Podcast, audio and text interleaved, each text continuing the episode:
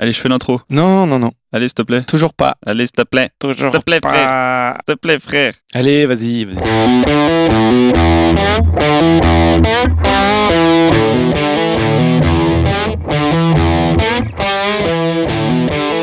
Salut à tous, vous écoutez l'épisode 18 de Y'a plus de papier, un podcast d'Adrien et Mathieu sur l'écriture et le scénario. Salut Mathieu. Salut Adrien. Ah, tu fais la tête parce que j'ai fait l'intro. Ouais, moi, ouais. Allez, c'était cool. Je me suis pas trompé, on l'a fait direct en plus. C'est vrai, c'était pas mal. Je suis viré du coup? Non, non, t'es toujours là. Bah, dis-nous de quoi on parle euh, ce mois-ci. Eh ben, on va écrire pour la télévision. C'est ça le sujet. Eh ben, ça va être passionnant. Enfin, on va pas écrire pendant l'épisode. hein. Ah, on va parler d'écrire pour la télévision. Ah, ça aurait été drôle. Et d'ailleurs, on va en faire une genre de série écrire pour. On espère euh, parler de jeux vidéo, etc.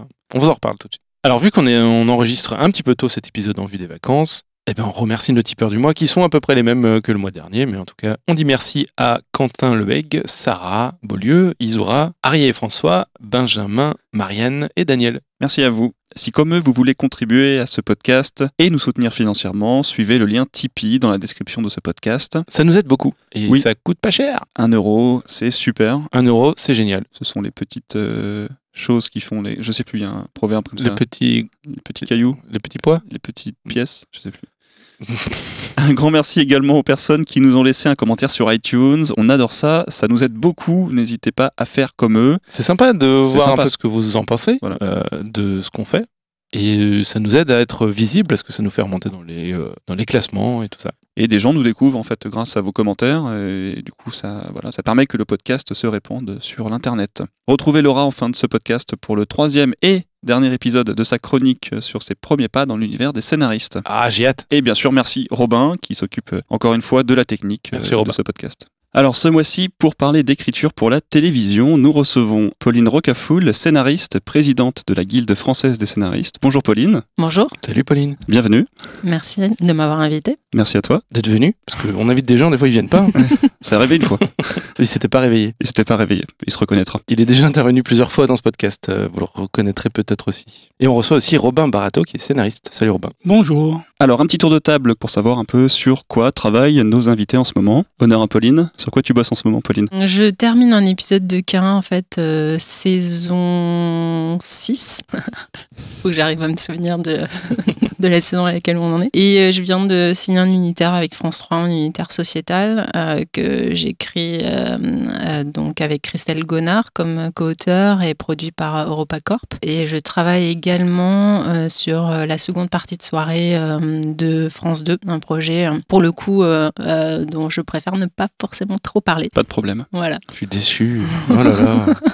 Toi, Robin, sur quoi tu bosses en ce moment? Plein de choses, j'imagine. Euh, non, pas tant que ça. D'abord parce que je me remets des vacances, hein, forcément. Ah, tu reviens de vacances? Bah oui, on est le 1er septembre. Non, mais on a déjà essayé de faire ça, hein, de faire croire Ça que- marche pas trop. Euh, non, je travaille sur un épisode de Munch. Ça faisait deux ans que j'avais pas fait de commande, d'épisode de commande, pour me consacrer à des projets personnels. Et puis là, euh, il se trouve que j'avais l'envie. C'est moi qui ai contacté. euh, alors, je pensais que c'était Clélia Constantine qui était encore directrice de, de collection. Il s'avère qu'elle ne l'est plus, mais du coup, comme je connaissais aussi Jean-Sébastien Bouillou, le producteur, je l'ai contacté en direct. J'avais un sujet qui, je, pense, collait à la série, ce qui s'est avéré, puisque coup de peau quand même, il leur manquait un projet, il leur manquait un texte. C'est tombé au bon moment. Donc là, ça vient de débuter, on est en plein dedans. La bonne personne au bon moment. Voilà. Et puis, j'écris aussi un scénario. Alors là, c'est une aventure absu- euh, enfin, vraiment folle. C'est un projet perso, enfin, un projet perso avec une production. Enfin, c'est une idée de la productrice, mais c'est, c'est devenu un projet perso tellement, euh, bah, tellement c'est moi, en fait, et tellement c'est tout ce que j'ai envie de faire depuis toujours. Ça fait quand même deux ans qu'on est en développement. La bonne personne au bon moment, encore une fois. Ouais. bah là, pour le coup, euh, elle me connaissait et elle savait que, que son envie matchait avec les miennes, donc forcément. Donc ça fait deux ans qu'on est en développement, parce qu'au bout d'un an et demi, on a pris la décision, enfin surtout la production, parce que pour le coup, c'est eux qui s'engagent beaucoup, d'aller sur un scénario dialogué, avant même d'aller à la chaîne, parce qu'on pensait qu'on on se donnait plus de chances. C'est avec quelle chaîne du coup? Enfin, tu le proposes, tu comptes le proposer à quelle chaîne? Ça va partir à France 2, là, en septembre. Et euh, voilà, donc ils ont pris ce risque-là, parce que mine de rien, c'est de l'argent qui sortent sans, sans aucune assurance. Et tu peux citer la boîte de production? Ah oui, facilement, oui. C'est euh, Aurélie Mémon, chez Mademoiselle Film dans le groupe euh, Making, Makeover, Making Prod. Donc c'est Aurélie et Nour Sadar, puisque euh, en fait tous les deux dirigent des filiales de, de Making. Donc Aurélie c'est euh, Mademoiselle Film, Nour c'est euh, I Love My TV. Et ils bossent ensemble en fait maintenant. Ils bossent vraiment ensemble et du coup c'est un bonheur parce qu'en plus ils sont super complémentaires. Enfin c'est et ouais c'est une expérience. Alors je me demande même si on fait pas durer parce que c'est tellement bon qu'on se dit euh, faut que ça dure un maximum parce que C'est la version 72 là quand même. Non, mais peut-être la 73 sera mieux. bon, ah, on n'en est pas encore à 72 mais c'est vrai que c'est vrai que c'est. Et voilà donc là, là on est en pleine je suis en pleine V2 donc on aura le temps d'en faire encore une ou deux après et puis euh, et puis de faire la Bible aussi parce que Puisque c'est une série. Est-ce que c'est une série qu'on a commencé par faire une Bible et en fait on se disait qu'on n'arrivait pas à mettre ce qu'on voulait dans la Bible en fait. C'est on lisait la Bible et on se disait merde c'est pas notre projet. Enfin c'est pas tout notre projet. C'est le problème des Bibles d'ailleurs. euh, Ouais, c'est vraiment un... surtout qu'on n'est pas sur on n'est pas sur du high concept. Moi du high concept, moi j'ai vu des projets qui se vendaient sur une page parce que euh, parce que le concept il tient en, il tient en trois lignes. Mhm. Après, tu, dresses deux, tu dresses deux portraits des deux personnages, et puis après, bah, le nom de la prod et du, de l'auteur suffit à, à la chaîne, en fait, hein, pour savoir ce qu'on ce qu'on va en faire. Bon, là, ça marche pas comme ça, et on avait vraiment peur de, que le lecteur, quel qu'il soit, en l'occurrence la chaîne, passe à côté, quoi. En tout cas, à côté de ce que nous on a envie de faire. On s'est dit, bon, allez, on va au, on va au bout du bout, Mhm. On fait le scénario. Au moins, si on se fait jeter, on n'aura absolument aucun regret, parce que pour le coup, là, on- après la V1, on est vraiment heureux, parce que euh, il y a exactement tout ce qu'on voulait dedans, quoi. Donc voilà, c'est les deux grosses occupations de l'été. Mais l'été est fini, on est le 1er septembre. Faut reprendre le Je travail. ne comprends plus rien, moi, je suis perdu. Alors, vous l'aurez compris, notre sujet, eh ben, c'est écrire pour la télévision. Et on espère en faire une série qui, qui serait écrire pour, euh, trois petits points. Et euh, bah, si vous écrivez pour les jeux vidéo, pour la BD, l'animation, entre autres, et que vous, euh, avez envie de discuter avec nous autour de nos micros, envoyez un petit mail euh, à podcast.adrien et On sera ravis de- d'en discuter. voilà, j'aime bien quand tu finis mes phrases. cool. Ouais, c'est Parce que moi, je m'arrête, mais j'ai j'ai pas la fin dans la tête. c'est vrai. Du coup, Tu fais souvent la même chose avec moi, du coup. C'est vrai C'est pour ça que ça marche bien. Mais vous pourriez presque faire Incroyable. écrire pour euh, telle chaîne ou tel, euh, tel média, puisque pour le coup, euh, c'est tellement différent hein, d'écrire entre, pour TF1 ou pour euh, Netflix, pour ceux qui ont eu l'occasion, ou pour OCS. Hmm, un spin-off de cet épisode-là. Ouais, voilà, Voilà. des, des sous-parties. On va essayer d'aborder ces points-là. L'appel est lancé, hein, ceux qui veulent euh, nous rejoindre pour discuter de tout ça. Est-ce qu'il faudra citer, euh, d'après une idée originale de Pauline, euh, Ah, mais oui, je vais demander des droits d'auteur. écrire pour euh, Netflix, etc. Alors, je vous propose de revenir un petit peu sur vos parcours, euh, vous deux. Euh, voilà, d'où venez-vous? N'hésitez pas à revenir loin en arrière si vous le souhaitez. Comment euh, avez-vous fait vos premières armes à la télévision? Et euh, quels sont les projets sur lesquels vous avez travaillé? Les plus connus, les moins connus, comme vous voulez. Un petit CV audio Voilà. en, en quelques, en quelques minutes, secondes. Allez, Ouais. je commence. Eh bien, moi, je suis scénariste donc depuis euh, plus de dix ans. J'ai pas fait d'études de scénario. J'ai fait euh, des études assez euh, classiques, euh, Sciences Po à Toulouse, des études de communication. Je voulais devenir journaliste. Tu as fait le CELSA, c'est ça Exactement, le CELSA. Tu as fait aussi le. CELSA? Non, non, mais je connais cette école. D'accord. Et je voulais devenir journaliste. Finalement, je suis allée vers la communication et j'ai écrit mon premier film. Je bossais à EDF. En fait, j'étais en stage longue durée d'un an, une sorte de, de CDD stage. Et pour dire euh, toute la vérité, j'étais même au département de production nucléaire. Ah ouais. J'étais chargée de mettre en place un, site intranet pour toutes les centrales nucléaires. Et en fait, c'était assez Tu passionnant. m'étonnes que tu avais envie de, de faire autre chose en même temps. non, non, non, mais c'était passionnant. Franchement, c'est certainement une des plus belles expériences professionnelles parce que on découvre voilà le monde de l'entreprise et surtout de l'industrie. Bien sûr, oui, oui. Après, on pense qu'on veut du nucléaire et je suis pas forcément pour, mais voilà, les gens qui travaillaient euh, pour cette, euh, cette boîte étaient vraiment passionnants. Et donc, j'ai écrit mon premier film là-bas et euh, c'était un unitaire euh, pour France Télévisions, France 2, sur un unitaire historique, donc un film de 90 minutes euh, sur euh, la laïcité, la loi de 1905, c'était euh, pour le centenaire de, cette loi. Et à partir de là, en fait, j'avais deux voies qui s'ouvraient à moi, soit continuer dans la com, soit me lancer davantage dans l'écriture. Et j'ai choisi l'écriture. Et à partir de là, voilà, ma carrière, entre guillemets, a commencé. Et j'ai continué à faire des unitaires en lien avec l'actualité contemporaine, avec, qui parlait de la société d'aujourd'hui et qui, la plupart, euh, se passaient à l'étranger. Euh, donc, un film euh, voilà, qui se passait à Shanghai sur les expats français, un autre film qui se passait en Afghanistan sur l'engagement des troupes françaises, mais avec toujours un angle de fiction. Et ces films-là étaient essentiellement pour Arte. Par la suite, j'ai écrit, euh, enfin j'ai- eu envie en fait d'écrire plus pour euh, des séries en fait, donc d'aller plus vers une écriture plus populaire parce que euh, la fiction sur Arte était souvent une fiction assez élitiste, donc on avait de super papiers dans Libération, dans le Figaro au moment de la diffusion, mais l'audience pouvait être assez faible parce que c'était des films voilà qui pouvaient être compliqués et euh, qui abordaient des sujets compliqués. Et du coup, je suis allée vers une série qui me plaisait bien. Euh, euh, j'ai choisi d'y aller. J'ai contacté moi-même la production, euh, qui est donc la série K1. et voilà, ça, là, ça fait 3-4 ans que je suis dessus. J'ai écrit à peu près 8 épisodes. Et, bon, là, je commence à avoir fait le tour, mais ça a été vraiment une expérience passionnante. j'ai également écrit sur la saison 2 des Hommes de l'Ombre, qui a été aussi une expérience très formatrice parce que c'était il y avait de gros enjeux pour le coup. C'est une série qui était extrêmement euh, exposée. La saison 1 avait cartonné. Moi, j'arrivais sur la saison 2 avec une écriture euh, qui était un peu euh, en difficulté. Et donc, c'est certainement l'expérience la plus difficile que j'ai vécue. Mais Robin, je sais pas ce que tu en penses, mais quand on vit des, expériences très difficiles, elles sont souvent les plus formatrices. Donc, j'ai énormément appris en, trois ou quatre mois d'écriture. Et là, aujourd'hui, je reviens plus vers l'unitaire, donc avec cette unitaire pour France 3. Euh, et, je continue aussi quelque chose que j'ai fait euh, tout au long de ces, ces dix années, enfin plus de dix ans euh, d'expérience. De, c'est que je reviens un peu vers le documentaire aussi, parce que j'ai pas mal fait de docu-fiction avec une boîte qui s'appelle Galaxy Press. À chaque fois qu'ils ont un projet où ils cherchent une scénariste ou un scénariste, ils m'appellent et, et j'ai beaucoup de plaisir à travailler avec eux. C'est très mal payé. Mais en fait, euh, c'est passionnant parce que moi, je retrouve un peu euh, ce que je voulais faire à l'époque, c'est-à-dire être journaliste. Et, donc, euh, je travaille du coup avec des journalistes, avec des enquêteurs sur des sujets qui sont aussi variés que des faits divers, où là, on a un projet qui, est, qui est plus un, fait de société assez important, qui est en l'occurrence, je pense que je peux en parler, qui est le, le tout le travail d'enquête qui a eu lieu au, suite au crash du vol Rio-Paris. Donc, c'est voilà, on ah. voit des images d'archives, c'est enfin, passionnant passionnant. Par de ça, j'étais encore dans les vidéos il n'y a pas très longtemps. J'ai tout, euh, tout relu. Enfin, j'ai lu beaucoup de documentation ah là-dessus. j'étais en plein dedans, donc c'est. Ouais, Et pour, pour à quelle occasion? Juste pour le plaisir. Enfin, pour le plaisir. Voilà, ton curiosité. non, mais du coup, ils m'ont contacté. Euh, ils m'ont contacté pour écrire sur ça, et euh, franchement, j'ai tout de suite dit oui parce que c'est vraiment pour l'aventure humaine et, hmm. le plaisir de, de, travailler des sujets qui sont vraiment pour le coup en prise avec la réalité. Donc voilà, en quelques mots, mon parcours. Donc Pauline, tu mêles toujours journalisme et écriture, enfin quelque part ta formation t'a servi, te sert toujours dans ton travail C'est ce qui me plaît en fait, c'est-à-dire que j'ai besoin euh, de, de, de, de, parler des choses euh, vraies euh, qui concernent la société ou les gens. Là par exemple le projet de seconde partie de soirée sur lequel je travaille, et j'en parle pas parce que je n'ai pas encore signé mon contrat, donc j'ai pas envie de...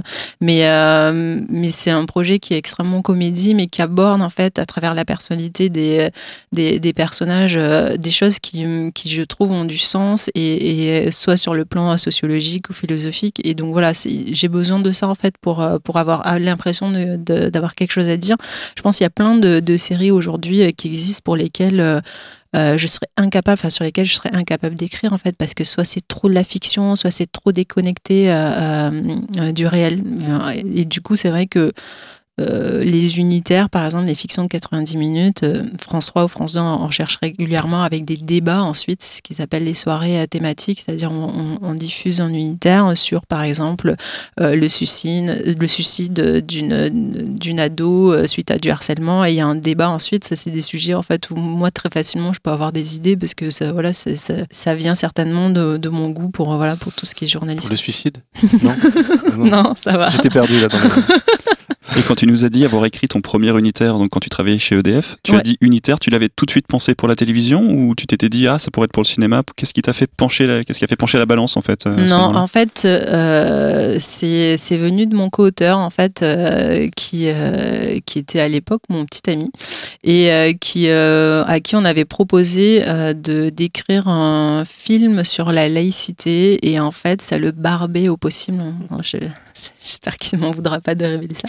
Mais euh, et du coup, il n'avait pas vraiment euh, d'inspiration. Euh, c'était quand même la Troisième République. Enfin bon, c'était ancien, c'était historique. Enfin, c'est vrai que ça pouvait être barbant. Et moi, pour avoir fait Sciences Po et des études de sciences politiques, la laïcité, j'avais mille choses à dire. Et c'était un sujet que je trouvais passionnant et je comprenais pas qu'on puisse pas se passionner pour ce sujet. et donc du coup, il s'est dit bon ben finalement, j'ai peut-être trouvé la bonne personne avec qui écrire. Et donc il m'a proposé cette coécriture. Et donc c'était une commande pour le coup, et en l'occurrence une commande, c'est-à-dire en gros euh, une production ou une chaîne euh, propose à un scénariste euh, d'écrire sur un sujet précisément. Après, l'histoire qu'on a proposée était une histoire originale, mais, mais le fait de faire un unitaire anniversaire, c'est une commande. Super, merci. Alors, tu es aussi présidente de la Guilde française des scénaristes. Est-ce que tu peux nous en parler un petit peu? Oui, alors donc la Guilde, oui, c'est l'unique syndicat des scénaristes. euh, et on, ce syndicat regroupe euh, des scénaristes qui travaillent pour l'animation, pour le cinéma ou la télévision et également, euh, bien sûr, pour le web. On regroupe euh, 300 membres. c'est une adhésion qui est volontaire et l'idée, c'est de défendre le statut des scénaristes, que ce soit dans le cadre de l'encadrement contractuel, la défense de leur rémunération et aussi on essaye de travailler à leur euh, visibilité en fait, c'est-à-dire rendre le scénariste et le travail du scénariste beaucoup plus visible. Donc on travaille avec une communicante notamment euh, qui euh, nous aide à exposer davantage les scénaristes, que ce soit dans le cadre des festivals, dans le cadre d'interviews. Euh, on Des sort podcasts? Non? Oui, des podcasts, j'en ai parlé à Adrien. hein. Ce serait super de pouvoir vous héberger sur notre futur site. On en reparlera. À titre d'exemple, on sort de- d'une année de négociations très intenses euh, dans le secteur euh, cinématographique et dans le secteur euh, audiovisuel pour euh, négocier en fait ce qu'on appelle la transparence euh, des accords, euh, la transparence pardon des comptes de production et des comptes d'exploitation. Et en l'occurrence, ça concerne, enfin, en quoi ça concerne les scénaristes, c'est-à-dire ça concerne tout ce qui euh, touche à la reddition des comptes, c'est-à-dire à la possibilité pour les scénaristes d'avoir une visibilité sur ce qu'ils peuvent toucher et effectivement toucher quelque chose au niveau de la, ce qu'on appelle la rémunération proportionnelle. Hmm, Sujet obscur. Très obscur, c'est pour ça c'est c'est très technique. Vous pourrez couper. Hein. Non, non, on a fait un podcast, on a fait un épisode sur, le, sur tout ça. je- voilà. Oui, on parlait des contrats et euh, de, de, De rémunération, Voilà. euh, tout à fait. Est-ce que euh, moi je suis, euh, je suis scénariste euh, Pourquoi est-ce que j'adhérerais à la guilde? Il y a deux raisons, euh, deux raisons principales. Enfin, il y en a plusieurs, mais deux, deux, deux grandes raisons. La première raison, c'est que la guilde, c'est un, un lieu de networking, c'est-à-dire vraiment on adhère à la guilde. Donc déjà, il y a des conditions d'accès hein, qui sont assez strictes. Donc vraiment, la guilde regroupe des gens qui travaillent effectivement. Tu peux nous parler des conditions? Bon, en fait, il faut avoir cumulé euh, 90 minutes écrites euh, seul. Euh, c'est-à-dire, je donne un exemple, quelqu'un qui a écrit un 90 minutes Faut à deux. pendant 90 minutes c'est Ça, Ça m'est déjà arrivé, hein, c'est bon alors. Je suis bon. En fait, quelqu'un qui a écrit un 90 minutes à deux euh, n'a cumulé que 45 minutes écrites. Ah ouais. Et, et donc voilà, donc il faut additionner ces, ces minutages et on peut intégrer la guilde. Et donc du coup, on a vraiment que des auteurs qui travaillent euh, effectivement. Pas euh, c'est de la session de droit, non pas forcément diffusée. Sous contrat, même pas diffusé, ça, ça compte. Par exemple, quelqu'un qui a écrit seul un, film de cinéma euh, et qui a cédé ses droits à un producteur euh, peut intégrer la guilde. D'accord.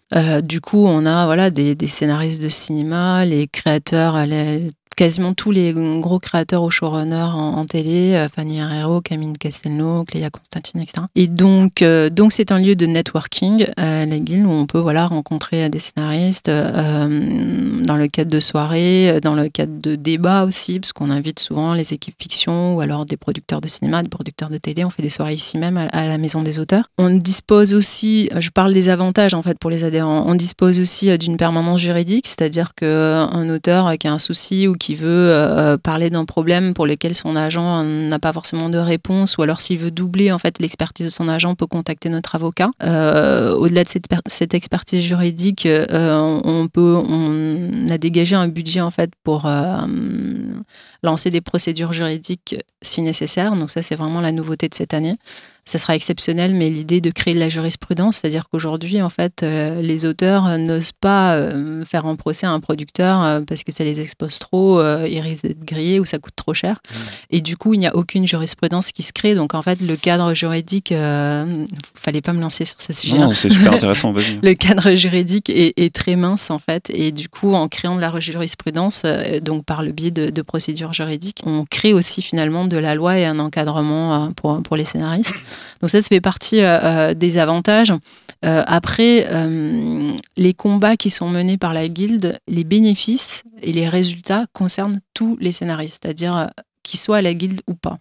Et du coup, la question qui se pose à chacun des scénaristes, c'est de se dire est-ce que je veux participer au financement de cette action?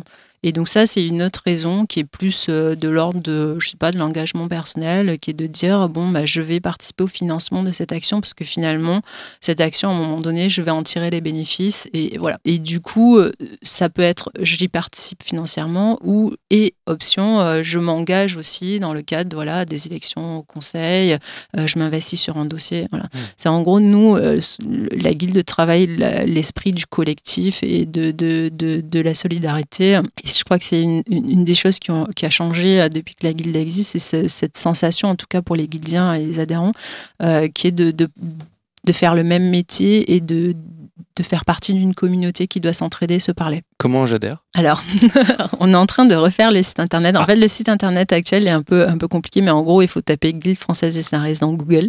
On arrive sur le site internet et à partir de là, il y a un formulaire. Le problème de ce formulaire, c'est qu'à partir du moment où on a rempli euh, les champs et qu'on appuie sur envoyer, on a l'impression qu'il ne s'est rien passé. Mais je rassure les auditeurs qui voudraient essayer d'adhérer, il s'est passé quelque chose et quelqu'un a reçu le formulaire à l'autre bout de, de la ligne. Ok, le message est passé alors. Sinon, il peut appeler euh, notre, notre standard. Il y a quelqu'un qui répondra. Tu diras oui, oui, c'est arrivé. On est en train de refaire notre site. Non, la démarche est très simple. Euh, simplement, c'est vrai qu'on nous reproche une cotisation qui est un peu élevée, mais en fait, je connais pas les cotisations de, de la guilde américaine, mais ça doit être autrement plus élevé. En fait, c'est voilà, les, les actions qu'on mène et les négociations qu'on mène, on a deux salariés, on va en recruter un troisième, euh, nécessite vraiment un soutien financier Ça, peut paraître cher, mais il se passe Mm. quelque chose derrière. Oui. Il y a, il y a des, Bah, il y a des là, pour le coup, la reddition des comptes euh, et le fait que les scénaristes vont pouvoir toucher une rémunération proportionnelle dès janvier 2018, c'est un vrai acquis et pour le coup, c'est vraiment apporté par la guilde. Hmm, Bah, super. Ouais. Moi, je suis, c'est vendu. on adhère. Ça y est, j'ai envie. On vous attend.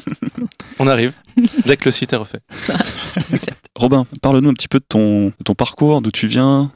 Que- c'est très amusant parce que je pense que. Enfin, j'ai l'impression que c'est un peu le, le- le- le- le décalque négatif de, de Pauline, c'est-à-dire qu'elle vient de la société civile. Moi, j'ai toujours été dans le dans, dans l'audiovisuel, c'est-à-dire que moi, ça m'a pris tout petit, et donc j'ai j'ai toujours fait que ça. T'as commencé autrement que scénariste ou? Ouais, moi, j'ai fait près de 10 ans de, de tournage avant. Alors, quand j'ai tournage, c'était pas du Jean-Jacques Hano, du Luc Besson, hein, c'était du film institutionnel, de la commande. tu réalisais, tu écrivais Non, tu- enfin, j'en ai réalisé quelques-uns, mais euh, au début, j'ai tout fait. Tu as tout fait ou tu J'ai- es tout fait Non, non, j'ai tout fait. D'accord. Et puis après, au bout d'un moment, j'ai beaucoup travaillé comme euh, premier assistant. Alors, premier assistant sur des tournages où il y a de l'argent, où tu as un vrai travail de premier assistant. Mais très souvent, sur ces films-là, il y a Pas beaucoup d'argent. Il y a, il y a peu, bah, il y a surtout peu de personnel, donc du coup, tu te retrouves à tout faire, en fait. Oui. Hmm. Et là, tu apprends beaucoup. Ensuite, mm, donc, je suis passé à l'écriture. Et, et à la différence de Pauline, moi, je suis allé sur les séries. Et j'ai fait quasiment que ça pendant 15 ans. Et maintenant, j'ai la démarche inverse, qui est d'aller vers des, des projets personnels, parce que c'est pas que de l'unitaire, mais c'est vrai qu'il y a entre autres de l'unitaire, il y a des projets de séries, mais plus, plus personnels. Donc oui, donc j'ai près de 10 ans de, de tournage. Au cours de, de- de ces années-là, je rencontre un autre assistant réalisateur, qui est Jean Renard. Et au bout d'un moment, on décide, on se rend compte que ce qu'on a envie, c'est d'écrire. Donc, je me souviens absolument pas comment, mais on se retrouve un jour dans le bureau d'un directeur littéraire chez euh, Hamster. Alors, nous, on a eu le contact, je sais plus du tout. Alors, on Euh. se retrouve là. C'est parti pour les anecdotes. Génial. On, on propose un sujet pour euh, une série qui s'appelait Quai numéro 1 avec Sophie Duez. Je me rappelle absolument pas de quoi ça parle, mais je me rappelle du titre, parce qu'on ça s'appelait Pas de peau pour les géraniums.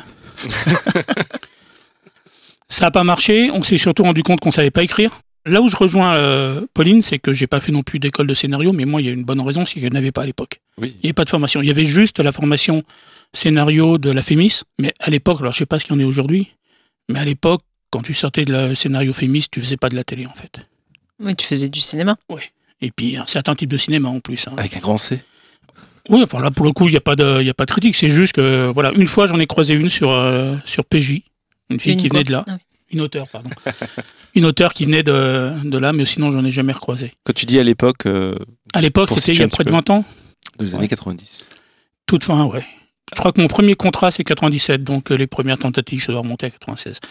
Donc On était au géranium. On était au géranium. Voilà, les géraniums. On se rend compte surtout qu'on ne sait pas écrire et qu'il faut apprendre à écrire. Pour vous situer, euh, c'est l'époque où Lavandier sort sa première version de la dramaturgie. Puisque il se trouve qu'on s'est dit, voilà, on se prend un an pour apprendre à écrire. Donc Jean, lui, est parti faire du montage, notamment avec Moki, qui est une excellente école, pas Moki le montage, enfin Moki aussi d'ailleurs, tu parlais d'expérience.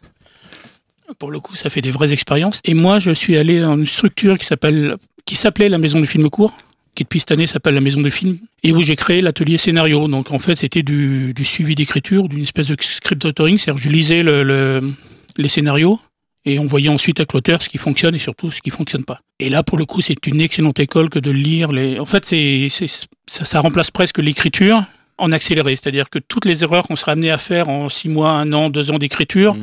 en fait, on les lit là euh, en une heure. Ça saute aux yeux parce que du coup, on découvre le projet. Et donc là, pour le coup, j'ai vraiment beaucoup appris. En parallèle, on a fait pas mal d'ateliers, c'est-à-dire qu'on se réunissait entre 4-5 auteurs et on se voyait une fois par semaine, on se donnait des exercices. Enfin voilà, on a appris le, le boulot. J'ai lu la dramaturgie, puisque donc ça sortait à ce moment-là, puisque dans, dans cette période-là, j'étais rédacteur en chaîne d'un magazine qui s'appelait Tournage, et donc j'ai fait l'interview de Lavandier au moment où, où il sortait sa première version. Salut Yves. Oh, mais il s'en souvient, on, on, échange de temps en temps, rarement, mais on échange. Et au bout d'un an, il se trouve que le, le on, on s'est senti prêt. On est parti sur un tournage d'un copain dans les Vosges, en plein hiver. Donc ça veut dire que le soir, ben, on n'avait rien d'autre à faire que de discuter ensemble. Euh, et puis il se trouve qu'une des comédiennes nous dit Ah, mais vous voulez écrire? Il se trouve que ma sœur est agent. Donc quand on est rentré à Paris, elle nous a mis en contact avec sa sœur. Et puis on a commencé comme ça, c'est-à-dire qu'elle nous a envoyé sur un premier truc qu'on a signé tout de suite, parce qu'à l'époque, ils étaient très en demande. Enfin, nous, on arrivait avec une grosse culture polar, vraiment. Enfin, polar littérature, polar cinéma. Et les chaînes étaient vraiment en demande de ça. Quoi. C'était la grande époque des polars de TF1. Donc, heureusement, ils faisaient pas de lien entre le fait d'avoir lu euh, tous les grands auteurs historiques américains et d'écrire du Navarro. C'était pas tout à fait la même chose, mais pour eux, c'était le même truc. Donc, du coup, on était accueillis vraiment les bras ouverts et on a signé tout de suite. Et en fait, nous, voilà, on a commencé comme ça. Non. À une époque où c'était vraiment facile de, de, commencer. Et puis donc, euh, près de 15 ans d'écriture de, de séries, je vais à peu près toutes les faire. À part Navarro, justement. Mais euh, Julie Lescaut, Les Cordiers. Non, non, non, ça s'est pas fait. Pas fait. Travaillé autre chose à, chez Hamster, sur d'autres projets, mais. Euh, euh, donc, Julie Lescaut, Les Cordiers, euh, PJ pendant 10 ans. Et puis des trucs beaucoup plus récents, évidemment. Enfin, Shérif. J'ai failli travailler sur K1. J'ai vendu un sujet à, au producteur sur la saison 2. En plus, j'étais content parce que ça parlait de mathématiques, ça parlait d'un génie des maths. Enfin, c'était. Je me suis dit, putain, si on arrive à aller au bout de parler de maths au... à 20h50, toi, c'est. Tu Mhm. parlais des sujets de, de, de parler de notre société, parler. Alors, moi, j'ai pas un regard de journaliste, mais par contre, oui, essayer d'aborder des thèmes, enfin des sujets qui, qui, mais pas là, parler des mathématiques, euh, je trouvais ça assez intéressant. Bon, il se trouve que ça s'est pas fait parce qu'on s'est rendu compte assez rapidement qu'on qu'on se comprenait pas avec euh, le producteur. Mais quand j'ai dit c'était au sens premier du terme, c'est-à-dire qu'il me parlait, je comprenais pas ce qu'il me disait. Et du coup, Hmm. j'avais du mal à retranscrire ce qu'il voulait et du coup, bah, ça marchait pas. Donc on s'est, ouais, je me rappelle très bien une conversation téléphonique. euh, On a dit on va arrêter là parce que de toute façon, au bout d'un moment, si on continue comme ça, tu vas finir par me virer. Hein, parce qu'à un moment, quand ça avance pas, le producteur vire Hmm. l'auteur.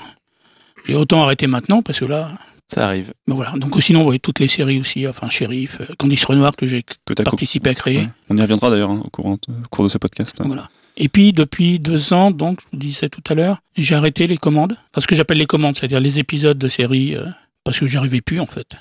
Il y a un moment où, même si tu as envie d'y aller, juste t'y arrives plus.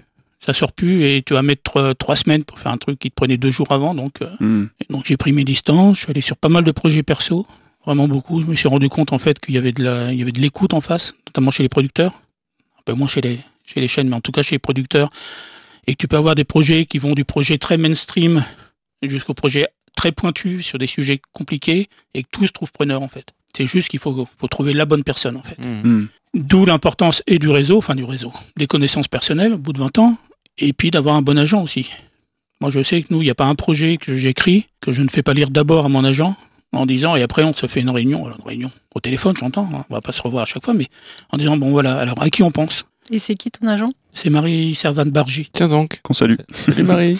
depuis, oui, depuis 5 ans à peu près, ouais. Et donc, on se dit, voilà, euh, à qui on l'envoie Parce que là, pour le coup, il s'agit pas de, de balancer à tout le monde, parce que Bien sûr. Et en règle générale, à part des projets très compliqués, il y en a un, on a, mais on a fini par le signer, mais on a, on a mis un peu de temps. Et sinon, en général, au bout de deux ou trois envois maximum, on, on trouve un, un producteur qui est intéressé. Donc ça, il y a de l'écoute en face, sur n'importe quel type de projet. Après, il y a la deuxième étape qui est la chaîne, et là, c'est encore, pour le coup, c'est autre chose. Mais euh, à la limite, moi, auteur, je peux plus y faire grand-chose, quoi. Ne serait-ce que parce que j'ai pas accès, en, la plupart du temps, on n'a pas accès à la chaîne, en fait. Ah, Ça, ça devrait changer sur France Télé, mais euh, on est en train d'y Ah. travailler avec la guilde et, et, et l'USPA, les syndicats de producteurs. Tu veux dire que les scénaristes pourront directement aller voir les chaînes? Oui, l'idée, en fait, c'est un projet euh, qui est en cours de négociation. Mais bon, ce que je peux en dire, en tout cas, c'est que l'idée, c'est de, de faire en sorte que pour les projets, en fait, pour France Télévisions, euh, à destination de France Télévisions, le premier contact avec la chaîne, ce soit un pitch oral, en fait, et que le dossier soit remis euh, au moment du pitch. Et en fait, ça peut. hum, Aujourd'hui, en fait, c'est c'est l'inverse qui se passe, c'est-à-dire qu'on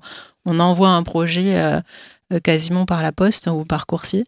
Et euh, il n'y a aucun contact oral avec euh, le producteur enfin entre la chaîne et le producteur et encore moins avec l'auteur. La, chaîne lit le projet et à partir de là dit oui ou non je veux rencontrer l'auteur. Et généralement quand il y a une rencontre c'est que c'est positif Donc là, on inverse en fait. Enfin, c'est une proposition qu'on a fait à France Télé. Il y a eu une très bonne écoute à ce niveau-là. On inverse le, euh, le processus et l'idée, c'est de prendre rendez-vous avec la chaîne sur euh, la base d'un petit résumé euh, et de, pitcher à l'oral le projet, de, de, retrouver en fait ce, ce, cette fonction aussi du scénariste qui est celui de raconter une histoire, de conter une histoire en fait et, et de, de, mettre le diffuseur dans la position voilà, d'une écoute et, et, parallèlement à ce pitch, c'est de laisser le projet en fait que découvrirait dans un second temps le, le, diffuseur en fait. Et, et ça, c'est vraiment une nouveauté. Euh, et c'est une idée euh, qui a été euh, proposée par euh, le syndicat des producteurs, l'USPA et la Guilde à France Télé. Et on a embarqué tous les autres partenaires, toutes les autres organisations et, professionnelles. Et c'est absolument capital parce que, alors, pour le coup, je pense que c'est la frustration numéro 2.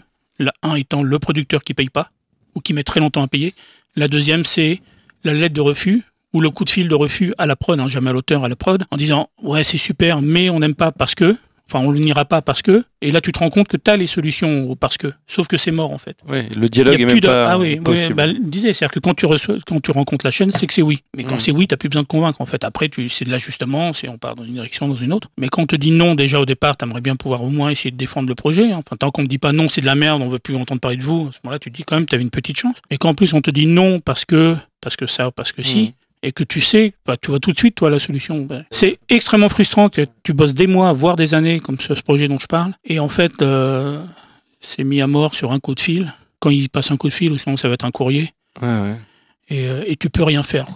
Et ça, c'est un peu difficile. L'idée, c'est d'être un peu plus à l'américaine où euh, justement les, les, auteurs vont pitcher leur euh, projet dans tous les networks, dans toutes les chaînes, et ensuite il se passe des choses. Mais le, le premier contact, c'est un pitch. Oui, c'est euh, d'être à l'américaine. Et en tout cas, enfin le, le système dans et ce mode de fonctionnement est plutôt juste en fait parce que ça permet de, de maintenir une forme d'énergie euh, et de, de, relation avec la chaîne en fait qui est, qui est, qui est très fort et très productif en fait. Mmh. parce qu'effectivement on pitch une histoire, euh, on pitch des personnages et le pitch ne veut pas dire qu'il faut moins de travail en amont, au contraire il en faut beaucoup parce que on peut être, on, doit être en mesure de répondre à n'importe quelle question que peut nous poser le diffuseur sur un personnage, sur une histoire, sur peut-être une incompréhension et donc ça demande énormément de travail en amont, euh, surtout qu'il est question de, laisser le projet à la fin du rendez-vous euh, sur la table du diffuseur.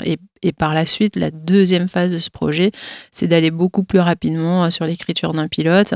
Euh, voilà, avec, euh, je veux pas trop en dire parce qu'on est en train Bien de sûr, négocier non, le truc, mais, mais, mais l'idée c'est d'accélérer le process. Un petit teasing. Un petit teasing, voilà. Et c'est vraiment l'idée, c'est d'accélérer le process et de, de, se placer beaucoup plus dans une logique, je dirais industrielle, mais c'est un peu connoté en France ce mot, mais, mais c'est un peu ça, c'est-à-dire d'être d'être efficace et efficace, avec, ouais. un, avec un, un, objectif de meilleure qualité. D'accord, alors c'est très bien, on va enchaîner sur euh, quelque chose d'intéressant parce qu'on parle de diffuseurs, de, de producteurs, de scénaristes, d'unitaires et compagnie. Alors pour quelqu'un qui euh, ne saurait pas du tout ce que c'est tout ça, est-ce qu'on on peut faire un petit tour sur les terminologies et les intervenants à la télévision? Vous avez la parole. Alors très longtemps, on a eu un, schéma qui était assez simple, qui était que tu, tu avais affaire à un directeur de littéraire, c'est-à-dire c'est une personne qui est salarié de la boîte et qui suit le développement des projets pour la boîte.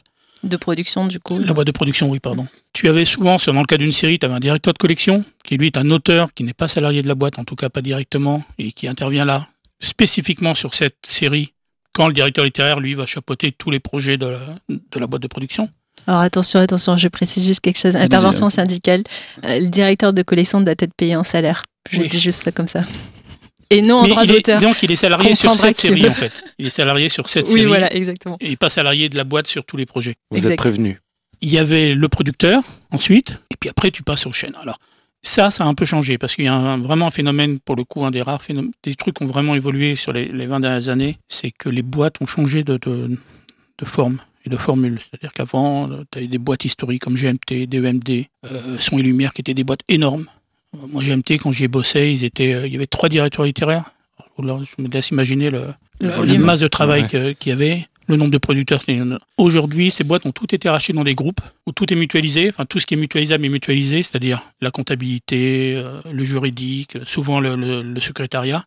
Et donc, les boîtes sont réduites à, au cœur du métier, c'est-à-dire l'artistique, c'est-à-dire les producteurs. Donc, en général, les GMT aujourd'hui, c'est deux producteurs. Euh, DEMD, c'est une productrice. Euh, pas DEMD, pardon, euh, Son et Lumière, c'est une Mm. productrice. DEMD, je crois qu'ils sont deux. Et donc, tu n'as plus, t'as plus forcément un directeur littéraire, un directeur collection et un producteur. C'est-à-dire que maintenant, tu as souvent un producteur qui fait office de producteur, directeur littéraire. C'est-à-dire que c'est le producteur qui suit, Hmm. qui suit l'écriture. Donc ça va être ton interlocuteur principal. Je trouve même que le rôle du directeur de collection souvent a changé. Alors ça dépend des séries. Sur une série comme Sheriff par exemple, euh, Lionel Olinga est omniprésent. C'est lui qui, dirige vraiment l'écriture. Sur d'autres séries, le directeur de collection a un rôle plus en retrait. C'est-à-dire que c'est- le producteur qui va diriger l'écriture et le directeur de collection va intervenir plus ponctuellement, plus qu'une espèce de consultant, et, puis, Mm. et puis il va être là pour reprendre après, une fois que, une fois que toi t'es arrivé au bout, Gérald de la V2, on va te reprendre. Mais donc tes deux interlocuteurs à l'écriture, c'est le producteur, le directeur de collection, sur le cas d'une série. Après, à la chaîne, bon, tu as le chargé de programme, conseiller de programme, suivant les, les chaînes. Quel est son rôle, ce conseiller de programme? Vaste question. c'est un rôle qui a évolué, si je peux répondre à Robin. C'est un rôle qui a énormément, euh, enfin, qui a évolué, qui, devrait évoluer en fait en, l'état actuel. C'est-à-dire qu'au tout début, euh, lorsque la télé s'est mise à faire de la fiction, euh, le tissu euh, de production, les auteurs étaient souvent, il y avait une forme d'inexpérience en fait, et du coup, la euh, les forces créatives étaient beaucoup dans les chaînes. Donc, on avait des gens euh, qui étaient euh, vraiment des créateurs qui pouvaient être dans les équipes fiction des chaînes et qui, du coup, aidaient, accompagnaient énormément les boîtes de production, les auteurs à aboutir à, un projet. Aujourd'hui, depuis plusieurs années, on voit que le, les sociétés de production, les auteurs ont gagné en maturité. En, en, enfin, ce sont des vrais professionnels qui, qui, qui jouent, qui jouent un jeu égal avec voilà, les, les, les leur, leur alter ego européen ou même, ou même américain. Et, du coup, euh, on attendrait, c'est vrai que de, la part de la chaîne, un peu de désengagement dans euh, les interventions qu'ils font sur les projets. Et bon, il se trouve qu'aujourd'hui, ça dépend des chaînes. En fait, il y a des chaînes qui jouent ce jeu-là et en fait qui euh, euh, laissent les auteurs et les producteurs travailler sur les projets et leur faire de vraies propositions créatives. Et il y a d'autres chaînes qui continuent à avoir une forme euh, d'interventionnisme. Et, et, donc voilà, c'est le rôle du chargé de programme, c'est d'une certaine façon, si je devais résumer, ce que devrait être son rôle, c'est de veiller à ce que la ligne éditoriale de la chaîne euh, soit euh, garantie. Ça devrait être ça. Mmh. Parfois, il y a plus d'intervention. D'accord. Et au niveau des formats, alors, qu'est-ce qu'un unitaire Qu'est-ce qu'une série telle qu'on l'entend à la télévision? C'est, il y a autant de formats que, que de scénaristes. Normalement, ça devrait être ça, mais il y a deux grandes catégories. Robin, si tu veux répondre. Oui, il y a quand même des choses récurrentes. Des... Alors, bah, les deux grands formats historiques, c'est l'unitaire, donc le téléfilm, hein, qui est un film qu'on appelle aussi un one-shot. C'est-à-dire c'est un film qui n'a pas vocation à être répété, enfin à avoir de suite, Mhm. mm -hmm. qui traditionnellement fait autour de 90 minutes. L'autre format, c'est évidemment la série, qui très longtemps, là aussi, a été de 90 minutes, des épisodes de 90 minutes. Donc toutes les séries historiques de TF1, c'était du 90, les séries historiques de France 2, c'est du 90. Moi, je suis arrivé, euh, ça a été aussi notre chance. Quand on est arrivé avec Jean sur le marché, c'était au moment où France 2 lançait les premiers 52, donc PJ et avocats associés. On a été sélectionné pour faire partie de l'atelier, parce que Krivine, qui donc dirigeait PJ, enfin, qui a créé PJ, qui dirigeait l'écriture, a fait un atelier pendant six mois pour justement nous apprendre à écrire du 52 parce que c'était pas notre culture en fait. Hein. Même si nous on était auteurs débutants, on peut pas parler d'expérience, mais même notre culture de spectateur, mmh. en tout cas spectateur de mmh. séries françaises, euh, c'était du 90 minutes. Donc on, donc on a appris pendant six mois, on allait une fois ou deux par semaine, on se retrouvait tous et puis on apprenait à écrire du 52. On sait moins, mais TF1 à la même époque a voulu aussi faire du 52, peut-être en réaction à PJ. Donc on s'est retrouvé embarqué aussi dans cette aventure-là. Il se trouve qu'ils sont pas allés au bout en fait. Euh, ils sont pas allés au bout. Il y en a une qui est allée, euh, à, ils en avaient lancé plusieurs séries. Il y en a une qui est arrivée à l'antenne, mais comme ils assumaient pas le 52, en fait, ils ont collé deux épisodes ah oui, pour en faire un seul. En sachant que les deux épisodes n'avaient absolument rien à voir, en fait, si ce n'est évidemment des personnages communs, mais les intrigues mmh. n'avaient absolument rien à voir. Et nous, ils avaient fait ça aussi. Ils avaient, il y a un montage qui existe de la série sur laquelle on a travaillé qui a été tourné. Hein, c'est pas du, ça, ça rigolait pas. On est allé loin dans la série, mais euh... et pareil, il y a, il, y a, il y a, un film qui existe où ils ont collé les deux premiers épisodes. Il y en a un qui se passait dans un cabaret, l'autre qui se passait dans un zoo, et ça fait un seul film en fait. Étonnant. Mais celui-là, ils l'ont jamais diffusé. Ouais. Et donc à l'époque, ils ont, ils, sont, ils ont arrêté. Enfin, ils sont pas allés plus loin. France 2 est allé au bout, donc ils ont sorti euh, PJ et Avocats et Associés, et ça a cartonné en fait. Et depuis, et ça, c'était une de nos chances aussi là en tant qu'auteur, c'est que du coup, on a été les premiers. On a fait partie de l'aventure PJ, ce qui fait que derrière, quand tout le monde s'est mis à faire de 52, évidemment, les premiers qu'ils appelaient, c'était les auteurs de PJ, puisque on avait cette expérience-là. Donc ça, c'est le, ça, c'est le format, c'est le, format roi, j'ai envie de dire, hein, de, la, de la télé française, c'est la série. Et puis, entre alors à l'époque, il y avait aussi déjà, enfin déjà, non, parce qu'on en a plus trop, on avait les grandes sagas qui peuvent se rapprocher aujourd'hui des mini-séries, c'est-à-dire on était sur des séries, euh, séries bouclées en X épisodes. Donc là, qui avait la spécificité d'être diffusé l'été, d'où le saga de l'été, et donc qui étaient des trucs très euh, romantiques, très héroïques, très euh, Dramatisé. dramatisés, oui, oui, enfin c'était très romanesque, pas romantique, romanesque. Romanesque, ouais, ouais. Et puis euh, depuis, on a les mini-séries, donc en X épisodes, en général. euh, Le propre de la mini-série, c'est d'être extrêmement feuilletonnante, c'est-à-dire qu'il est difficile de voir l'épisode 3 sans avoir vu le 1 et le 2. Euh, et il se différencie euh, des, des séries euh, bouclées, euh, type PJ, où on a une intrigue par épisode. C'est vraiment les deux grandes catégories euh, de séries. Mm. Généralement, les séries bouclées ont vocation à avoir plusieurs saisons. Une mini-série euh, n'a pas forcément vocation à avoir plusieurs saisons. Ça peut être un one-shot, pareil, mais pour, pour, pour la série. Ou alors, il y a plusieurs saisons. C'est aussi possible, mais ça donne, par exemple, ça peut être avec des, des personnages récurrents. Donc, euh, les personnages de la mini-série sur la saison 1, on va les retrouver sur la Mhm. saison 2, saison 3, ou ça peut être quasiment d'autres personnages. Je pensais notamment à True Detective, où je pense Mhm. qu'il y a eu une saison, il n'y avait pas forcément vocation à faire une deuxième saison, ils en ont fait une deuxième avec des personnages différents. Merci. Merci pour cette mise au point. Disons que pour, pour simplifier, effectivement, comme l'a dit Pauline, la série bouclée, c'est un épisode, une intrigue par épisode. Une sé- mini-série, c'est une intrigue par saison. Mhm.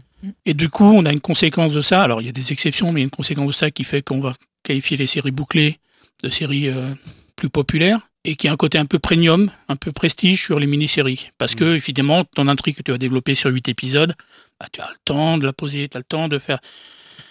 euh, de poser des personnages, un ton, une ambiance, et euh, Il y a un univers, en tout cas. il y a oui, un qui- univers qui est compliqué dans une série bouclée parce que Dolmen me vient tout de suite. euh, C'est une ça. saga. C'est une saga. Dolmen, De- ça fait partie des grands succès. Ça fait partie des grands sagas de succès, ouais. ouais. Ouais, saga de l'été. Et ensuite, il y a, euh, en termes de format, il y a ce qu'on appelle le 26 minutes ou le 30 minutes. Alors, il y a eu du 30 minutes sur Canal+, Oui. euh, avec cette série, euh, les 30 minutes sur Canal+, il y a eu Platane, il y a eu euh, la série avec, euh, qui se passait dans un contexte de guerre. Avec, euh, mais je sais plus, là j'oublie tout, y compris le nom des comédiens. Bon, pas passons. pas grave. Et, euh, et donc et là on a on, on- donc il y a eu ces séries euh, 30 minutes sur euh, sur Canal+ et là il y a un peu un revival du 26 minutes y compris sur des chaînes euh, dites traditionnelles telles que France Télévisions qui en lancent beaucoup puisqu'ils viennent d'ouvrir une case euh, week-end où il y aurait du 26 minutes qui serait diffusé en fin de journée. 26 minutes comédie, puisqu'on a le 26 Plus minutes. comédie, ouais. On a Et le 26 minutes effectivement, plus belle la vie, qui n'est pas vraiment comédie, mais. Alors euh, le, le plus belle la vie, c'est du feuilleton. En fait, euh, c'est encore une autre catégorie, mais le feuilleton, c'est vraiment euh, c'est de la quotidienne. Euh, Il y a une- y a plus belle la vie sur France 3. Euh, Il y a euh, Demain nous appartient euh, sur TF1 qui va bientôt être lancé. Euh, France 2 travaille aussi à la mise en place d'un feuilleton. Euh, ensuite, le 26 minutes, en fait, on retrouve un peu. C'est comme de la mini-série, euh, mais en 26 minutes au lieu d'être en 52 minutes. Et bien sûr, il y a les programmes courts, c'est la dernière euh, les courts, ouais. On a fait un épisode là-dessus. Alors, rentrons un peu dans le, dans le vif du sujet. Merci pour toutes ces précisions. Euh, Est-ce que vous trouvez que l'écriture télévisuelle est plus contraignante que l'écriture pour le cinéma, même si vous venez pas forcément du cinéma, mais si vous l'avez un petit peu côtoyé, euh, dans ses intervenants, dans ses directives, dans ses formats, euh, dans ses horaires de diffusion Qu'est-ce que vous pensez un petit peu de tout ça? Est-ce que vous prenez toutes ces contraintes en, en compte quand ce que vous écrivez? Ou vous proposez vos sujets euh, à des producteurs? Les contraintes matérielles, par exemple, obligé d'en tenir compte, sinon euh, le projet n'existera pas. C'est-à-dire matériel? Bah, les moyens, par exemple. C'est-à-dire que. Le budget. euh, le budget, oui. C'est-à-dire que tu peux faire exploser, tu peux décider de faire exploser la Tour Eiffel. Tu peux le décider sur papier. Après, euh, ça va être compliqué à arriver à l'an- à l'antenne. hein. Mhm. compliqué. Après, tu as des trucs beaucoup plus. euh, euh, ben, dont, les, gens, les gens imaginent moins, mais tu auras beaucoup de mal à commencer un épisode de série de nuit, par exemple. Parce que, parce que tu vois moins bien, que tu es sur un petit écran et que qu'ils ont peur que les- si les gens ne distinguent pas super bien ce qui se passe et tout, qu'ils zappent.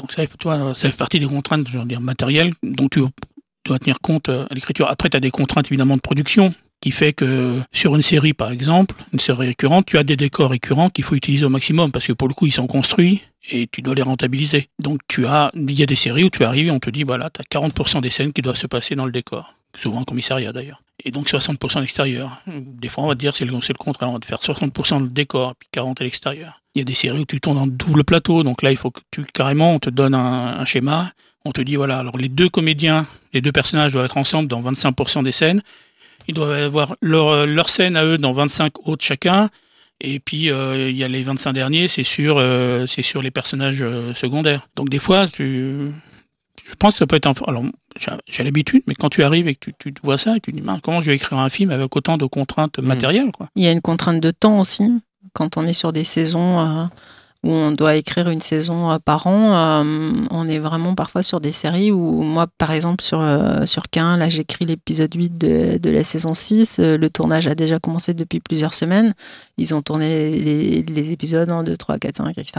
Et, euh, et là, on est sur le dialogué et le tournage commence mi-août. Donc, on- il y a un rush. C'est passé mi-août. On est le 1er septembre. Oui. Je ne comprends pas. Il est diffusé l'épisode, là, ça y est. Donc là, on est en plein tournage. Donc il y a des contraintes de temps en fait qui font qu'on on- on doit écrire à un certain rythme en fait avec des rendus euh, très timés. Euh, ça, je pense, c'est une des principales différences euh, peut-être avec le cinéma. Parce qu'on on est plus dans un schéma de commandes et de choses qui sont déjà en cours, sur lesquelles on arrive. Non, parce que euh, sur, euh, je sais pas, si je prends l'exemple d'une mini-série créée type Les Témoins saison 1, il y a une saison 2, à un moment donné, il faut il faut l'écrire, on peut pas se permettre de laisser passer trop de temps. Enfin, Mm. aujourd'hui, le public est habitué à avoir un rythme au niveau des saisons qu'il faut essayer de respecter. Alors, certaines séries se permettent certaines libertés, genre Engrenage, je crois qu'ils mettent à peu près deux ans pour sortir leur saison, mais ils pouv- peuvent pas prendre 3-4 ans, donc il y a un rythme à tenir. Et ça, c'est vraiment euh, pour moi, ce qui fait la spécificité de la télé, c'est celle du rendez-vous. Et donc, euh, quand on fixe un rendez-vous, il faut, il faut être à l'heure et, s'y tenir. Et même quand tu n'es pas sur une série, donc avec, euh, même sur un unitaire, sur un projet personnel, alors tant que tu es tout seul chez toi dans ton bureau, tu peux travailler trois ans dessus si tu veux. Après, à partir du moment où il y a de l'argent qui rentre en compte, hein, c'est-à-dire que quand tu as une prod qui te signe et qui, qui te paye pour ça, forcément, enfin, ils vont pas dire, bon, on va te payer, mais hum, on se retrouve dans cinq ans, toi. Non, il a- Tu rends quand tu veux.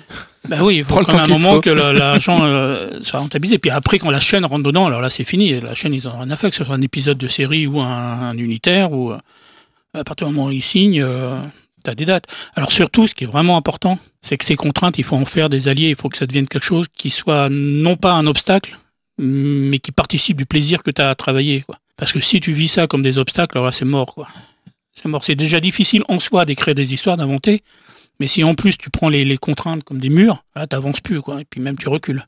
Ouais, je suis assez d'accord avec Robin. C'est le, il faut trouver du plaisir à, à jouer avec les contraintes et à écrire sous contrainte. C'est vraiment le, le propre de la télé, mais je pense que c'est aussi le cas en, en cinéma hein, quand même. euh, euh, la, la liberté euh, qu'on prête aux, aux scénaristes de cinéma, bon, euh, elle, elle est, je pense aussi tout aussi relative. Tu peux nous parler un petit peu, Pauline, des, des contraintes que vous avez sur K1, par exemple, sans trop dévoiler, mais est-ce qu'il y a des choses que toi, tu as dû prendre en compte Robin parlait de, de décors, de pourcentage de- de- d'intérieur et d'extérieur. On a ça, effectivement, il y a une économie euh, très précise sur K1, alors qui est peut-être moins contraignante que sur d'autres séries, mais elle existe. Il y a beaucoup de personnages, donc il faut parfois veiller à ne pas mettre tous les héros récurrents dans les mêmes scènes. Euh, Il y a, il y quelques contraintes comme ça, mais franchement, pour avoir travaillé sur d'autres séries, euh, comme sur une série avec notamment un double plateau, euh, les, les contraintes sont quand même assez limitées. euh, Double plateau, K1. ça veut dire qu'il y a deux plateaux qui, qui Oui, c'est-à-dire c'est qu'en gros, euh, les épisodes sont tournés. euh, Il y a quatre épisodes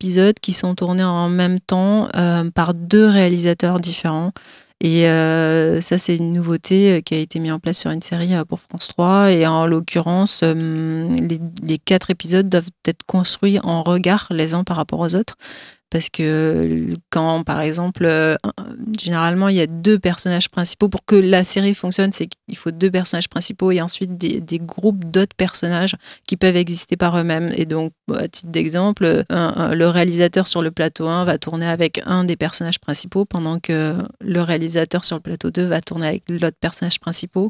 Et donc après on joue comme ça et donc il y a des équilibres en fait à respecter en nombre de scènes. Ça c'est vraiment euh, assez assez complexe mais Mm. bon à partir du moment où on a intégré le truc euh, ça se passe bien et pour ce qui est des contraintes sur K1 euh, en fait pour le coup c'est vraiment une série où on n'a pas mal de liberté, à vrai dire. Est-ce que tu peux juste nous pitcher la série euh, pour ceux qui connaîtraient pas qu'un Alors, c'est une série polar, en fait, euh, bouclée, qui a été créée par euh, Bertrand Artuis et Alexis Le Sec, qui est produit par DEMD et qui est diffusé sur France 2. Euh, c'est du 52 minutes et le personnage principal est euh, un capitaine de police qui s'appelle Capitaine Cain et qui a la particularité d'être en fauteuil roulant et qui a comme acolyte euh, Lucie, en fait, euh, qui est son lieutenant. Alors, euh, et, euh, et voilà, il résout des, des enquêtes policières. C'est un peu bête comme chou.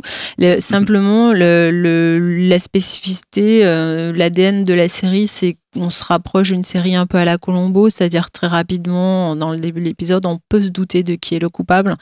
Et euh, en tout cas, on identifie assez vite un ou deux suspects et tout le suspense tourne autour de comment le, capitaine Cain va euh, coincer euh, le coupable et surtout pour quel est le mobile du coupable. Souvent, c'est ça. Qu'est-ce qui se noue comme rapport humain entre le coupable, la victime, les suspects potentiels. On parlait de contraintes tout à l'heure. Est-ce que la ligne éditoriale des diffuseurs en est une?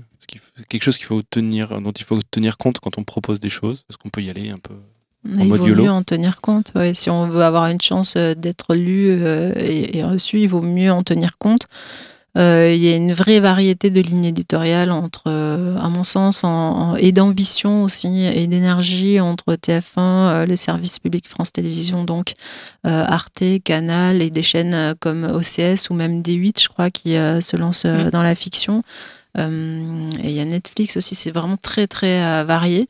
Et, euh, chaque chaîne a sa ligne éditoriale, a ses contraintes, a, a ses projets aussi déjà en cours, donc il faut faire attention de ne pas, de pas faire doublon, a des façons de travailler différentes et a une ouverture plus ou moins grande à la créativité, à la création.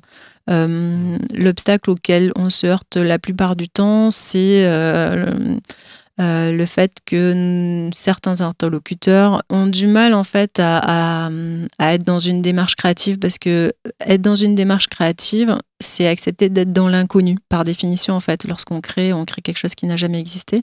Et euh, parfois, euh, il y a une tendance chez certains interlocuteurs à fonctionner par rapport à ce qui est connu.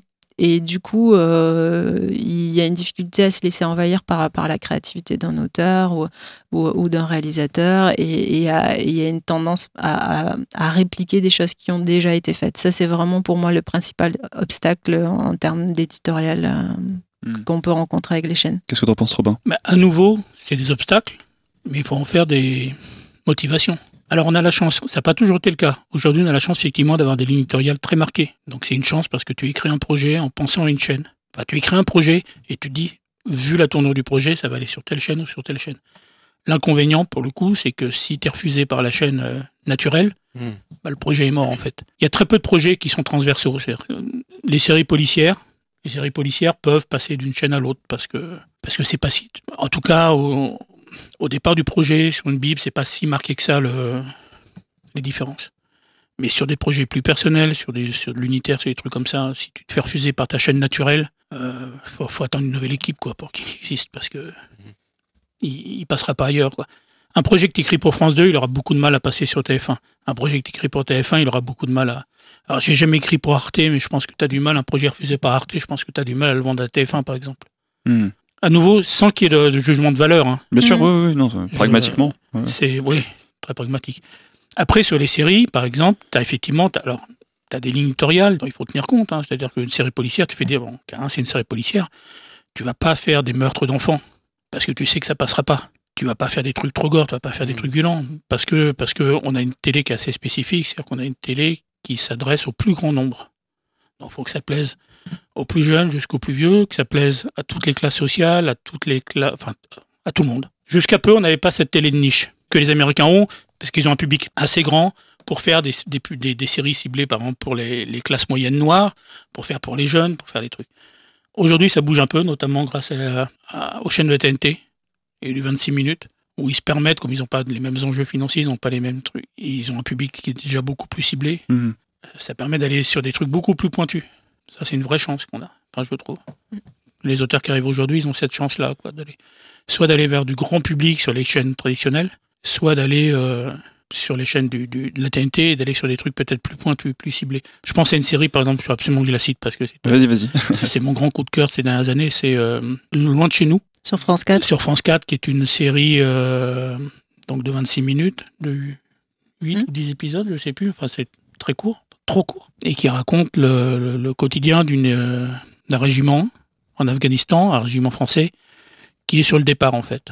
Ils doivent quitter l'Afghanistan pour revenir en France. Et ça raconte donc ces derniers jours en fait. Et c'est absolument, euh, c'est prodigieux en termes d'écriture. C'est un mélange de, entre la comédie. Il y, a, il y a des idées de réalisation que j'ai jamais vues à la télé. Parce que là aussi, on parle, bon, on parle par la force des choses, on parle d'écriture. C'est du 10 x 26. 10 fois 26, voilà. Et c'est euh, Calt Production? On parle d'écriture, mais euh, la réalisation réalisée pour la télé, c'est aussi très spécifique. C'est-à-dire que tu peux pas faire n'importe quoi. Tu peux pas. Là, dans loin de chez nous, il y a des, il y a des idées de mise en scène. euh, Enfin, je dirais même pas que c'est des idées de cinéma parce que c'est c'est dévalorisant pour la télé, mais euh, c'est de la grande télévision en fait. Hmm. Ça, c'est une vraie chance. Hmm. Mais quand tu vas sur K1, quand tu vas sur euh, Sheriff, quand tu vas sur Munch, tu peux pas faire n'importe quoi. En fait. Mais tu le sais, tu le Oui, sais. oui, faut en tenir compte et en tirer. Ouais, euh, si tu as chose, en vraiment fait. envie de raconter, de parler de la pédophilie, mais de manière très, alors pour le coup, très journalistique, de rentrer dans le sujet et tout, tu vas avoir du mal à le faire sur Munch ou sur, euh, sur Quin. Mm. Ça va être très compliqué. Par contre, rien ne t'empêche d'essayer d'en faire un projet personnel, un unitaire, une série, et Ouais, Il y a eu un épisode Pauline. de 15 sur la pédophilie, je tiens à le dire. Ah. Comme quoi. Comme quoi Mais c'est vrai que c'était traité de telle façon, euh, c'était pas frontal, mais c'était quand même le cœur du sujet. C'était un- écrit et réalisé par Bertrand Artus, s'appelait Rumeur, et, et c'était un moment un épisode très bien fait. Ça, ça peut être possible, mais c'est vrai qu'il y a des, des sujets avec lesquels ça peut être compliqué. Mais même ne serait-ce que le, traitement, le mais traitement. mais ne serait-ce que l'homosexualité aujourd'hui à la télé française sur les chaînes traditionnelles, c'est compliqué. Il y a quand même parfois le traitement des classes populaires aussi. Alors je crois qu'il y a un projet euh, France 3 sur les, classes populaires qui est en train d'être fait, qui est produit par EuropaCorp. Mais, euh, mais c'est pareil, c'est une, une frange de la population qui est assez peu euh, représentée à la télévision. Quand on, je sais pas si toi tu as déjà que ça, mais parfois quand on plante un personnage qui est issu d'une classe voilà moyenne avec un, salaire vraiment très moyen à la télévision on va le voir dans, habiter un appartement une maison que qu'on ne pourrait pas se payer ou qui est vraiment inaccessible pour le commun des mortels donc euh, voilà ça c'est parfois mais, mais là je, je suis vraiment dans des positions un, peu extrêmes et c'est vrai là je rejoins totalement euh, Robin sur le fait qu'aujourd'hui un auteur avec la variété des chaînes qu'il y a et euh, la multiplication des formats. C'est-à-dire qu'on est passé d'une époque où il y avait juste un 90 minutes et maintenant on arrive avec du 26 minutes bouclé, pas bouclé, etc. qui permet en fait à, hum, voilà, de s'épanouir quand même dans l'écriture et, et dans, dans la variété des sujets. Il y a les 10 x 10 aussi, dont on n'a pas parlé. Oui. Il y a les fameux 10 x 10 On va en sur les parler, plateformes. Oui, on va en Et discuter. pour le coup, qui est une vraie révolution, parce que quand tu viens, en tout cas moi à mon époque, on venait pas à la télé parce qu'on aimait la télé, parce que la télé c'était euh, c'était Navarro euh, les cinq dernières minutes, donc t'as pas forcément une passion pour, pour ça. Tu viens parce que tu as envie de faire du cinéma en fait. Et quand tu arrives et que tu, tu viens et que tu viens parce que tu aimes le cinéma américain, le cinéma des trucs en fait, et que tu dois travailler sur Navarro, ça, ça demande une certaine adaptation. Aujourd'hui, tu peux aimer notamment du cinéma d'action, du cinéma de genre, et arriver à la télé. Alors, je ne sais même pas si on peut encore parler de télé, d'ailleurs, sur le cas des 10 x 10, mais euh, tu, as des, tu as des portes ouvertes, en fait. C'est-à-dire que le 10 x 10, c'est du film de genre. Canal, quand ils ont lancé leur appel d'offres, c'était vraiment du film. ils veulent du film de genre. C'est-à-dire Mm. qu'une de leurs demandes, quand tu les rencontrais, c'était on veut pas du, de films qu'on pourrait voir à la télé. Donc, tu as toutes ces. Mais du coup, pour le coup, je me demande si c'est vraiment considéré comme de la télé. Parce que c'est pas vraiment. En tout cas, c'est pour des petits écrans. Oui. Donc, vraiment, tu as plein de possibilités, en fait. Aujourd'hui, si tu, si tu viens de la comédie, si tu as envie d'aller vers le genre, si tu as envie d'aller. tu as quand même plein de portes ouvertes. Robin, j'ai une question sur euh, Candice Renoir. Est-ce que c'est un projet sur lequel tu as, en tant que co-créateur, eu aussi d'autres contraintes euh, à la création, sur la suite, euh, dans l'écriture des épisodes? Ou tu as eu plus de liberté à ce moment-là? Alors c'est c'est compliqué en fait, parce que au départ le projet, alors je vais le dire, hein, il n'y a pas grand monde qui le sait, mais au départ le projet il a été écrit pour TF1. On avait travaillé avec un producteur sur un projet de TF1, et le projet finalement il au bout d'un an ou deux il l'avait arrêté, TF1 l'avait arrêté, donc il était plus ou moins en, dette avec le producteur. Il lui dit si tu as une idée, on aimerait faire un Colombo à la française. Le producteur il nous en parle, on fait quelque chose qui à l'époque s'appelait Clémence Renoir. mais pour le coup, il y a tout. Il y a tout ce qu'il y a aujourd'hui. hein. À part le fait qu'on n'avait pas précisé qu'elle était blonde, mais sinon, euh, il y avait tout. Il y avait déjà les jumeaux, il y avait les quatre enfants, il y avait. Enfin, évidemment, c'est au cœur du. Et TF1 l'a refusé. Et ils sont morts les doigts aujourd'hui. Ils l'ont refusé parce que c'était trop TF1 et qu'ils avaient déjà Julie Lescaut qui remplissait ce- cet office. Alors c'est d'autant plus cocasse que le- la première saison de Candice a été diffusée, je crois, 15 jours après le dernier épisode de Julie Lescaut. Donc bon, voilà, on l'a laissé tomber. Il se trouve que comme le producteur était extrêmement radin, il avait évidemment pas signé d'option, donc le projet nous appartenait. Et puis il se trouve qu'après on a rencontré une productrice, Caroline Lassa, au moment où France 2 a lancé des appels d'offres. Ils ont lancé un appel d'offres pour du, du, alors je crois que c'était du 10 ou 12 fois 52 minutes, policier. Donc nous, on la rencontre totalement indépendamment de ça, et puis on lui parle de ce projet-là, et elle nous dit, oh, mais euh, l'appel d'offres, ils vont recevoir plein de polars noirs, plein de polars euh, gris, comme ça.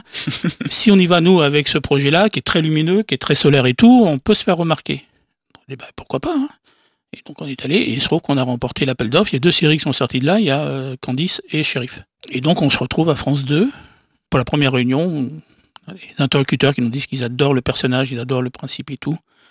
Mais le pilote, puisque l'appel d'offres demandait notamment un pilote, hein, donc la, la prod avait quand même payé euh, L'écriture du pilote. l'écriture du pilote. Et nous, on était vraiment dans l'esprit Colombo, c'est-à-dire de, de quelque chose de très ludique. Parce que l'expérience fait aussi que, euh, je sais que quand tu écris une série policière, jamais, mais alors vraiment jamais, les, les gens viennent te voir en disant euh, Putain, l'intrigue là, elle était super, l'intrigue policière. Par contre, on vient te voir en disant Ah, mais alors est-ce que, euh, est-ce que le héros il va coucher avec euh, sa partenaire En fait, il n'y a que le privé qui les intéresse, que les Mhm. personnages.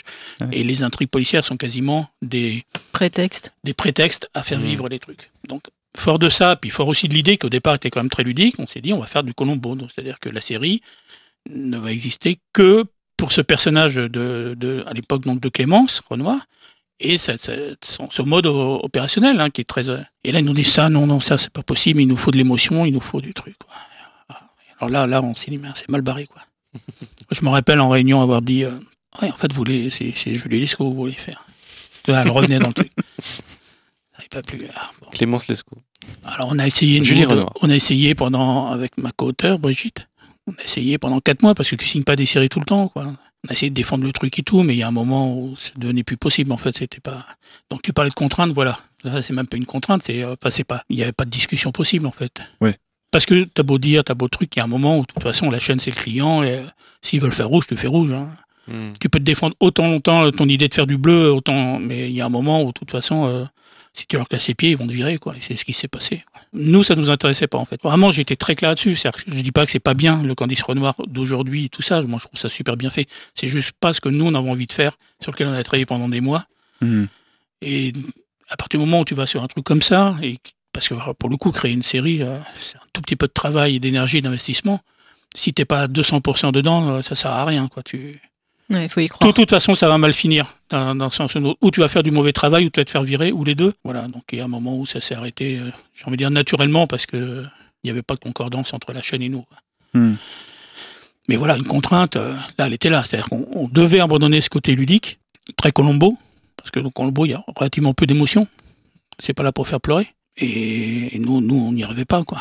Enfin, ça nous intéressait pas, donc euh, Et il y a parfois des moments où la chaîne ne sait pas exactement ce qu'elle veut, c'est-à-dire qu'elle reçoit une proposition et elle n'arrive pas toujours en essayant de chercher des références ou du connu Mm. à, à- à configurer ou à se projeter dans la, la proposition euh, qui lui est faite. Moi, j'ai eu l'exemple récemment, euh, je ne vais pas citer la chaîne je ne vais pas citer le projet, où en gros, on- une productrice euh, m'avait contacté, on était trois auteurs et on, on- on a fait une proposition à une chaîne et on a eu en fait euh, des références. La chaîne nous a dit, euh, j'aimerais que ça ressemble à, et là elle a cité 4-5 références, et ça allait euh, de euh, The Affair à This Is Us, à Souviens-toi l'été dernier, à Broadchurch, et ça tout ça mis dans le même paquet. Et en fait, quand on est un auteur, un auteur on, peut- on, on peut écrire sous contrainte, mais à un moment donné, les contraintes ne peuvent pas aller avec une trop grande liberté. C'est-à-dire que là, quand on ouvre euh, l'éventail totalement de Souviens-toi l'été dernier à This Is Us, je sais pas si vous voyez le spectre, mais il est très très large.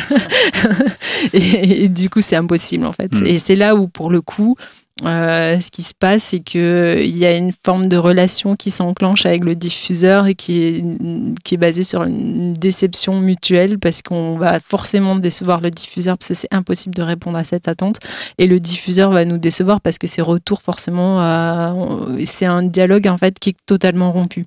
Dans ce cas-là, vaut mieux pas travailler du tout, euh, se retirer. euh. Il faut avoir les moyens de ne pas travailler, de dire non. Alors là, pour le coup, le, le- le producteur a vraiment été euh, excellent parce que il a soutenu notre proposition, il a refusé de, de signer la convention, donc le, le, le- un contrat avec la chaîne pour pouvoir développer en fonds propres euh, les deux premiers épisodes de, de- de la proposition qu'on avait faite Hmm. avant de le resoumettre euh, à la chaîne. C'est-à-dire d'aller jusqu'au bout de ce qu'on avait proposé et pas de se laisser envahir par des références en fait qui pour le coup n'avaient plus aucun sens pour nous. Parfois avec les producteurs, souvent avec les chaînes, tu es dans une espèce de truc où tu devrais...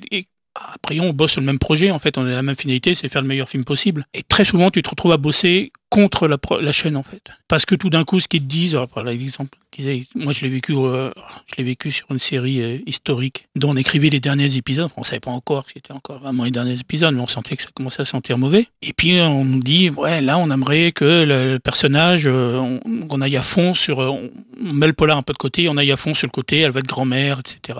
Parce que ça, ça marche bien, ça. C'est l'argument.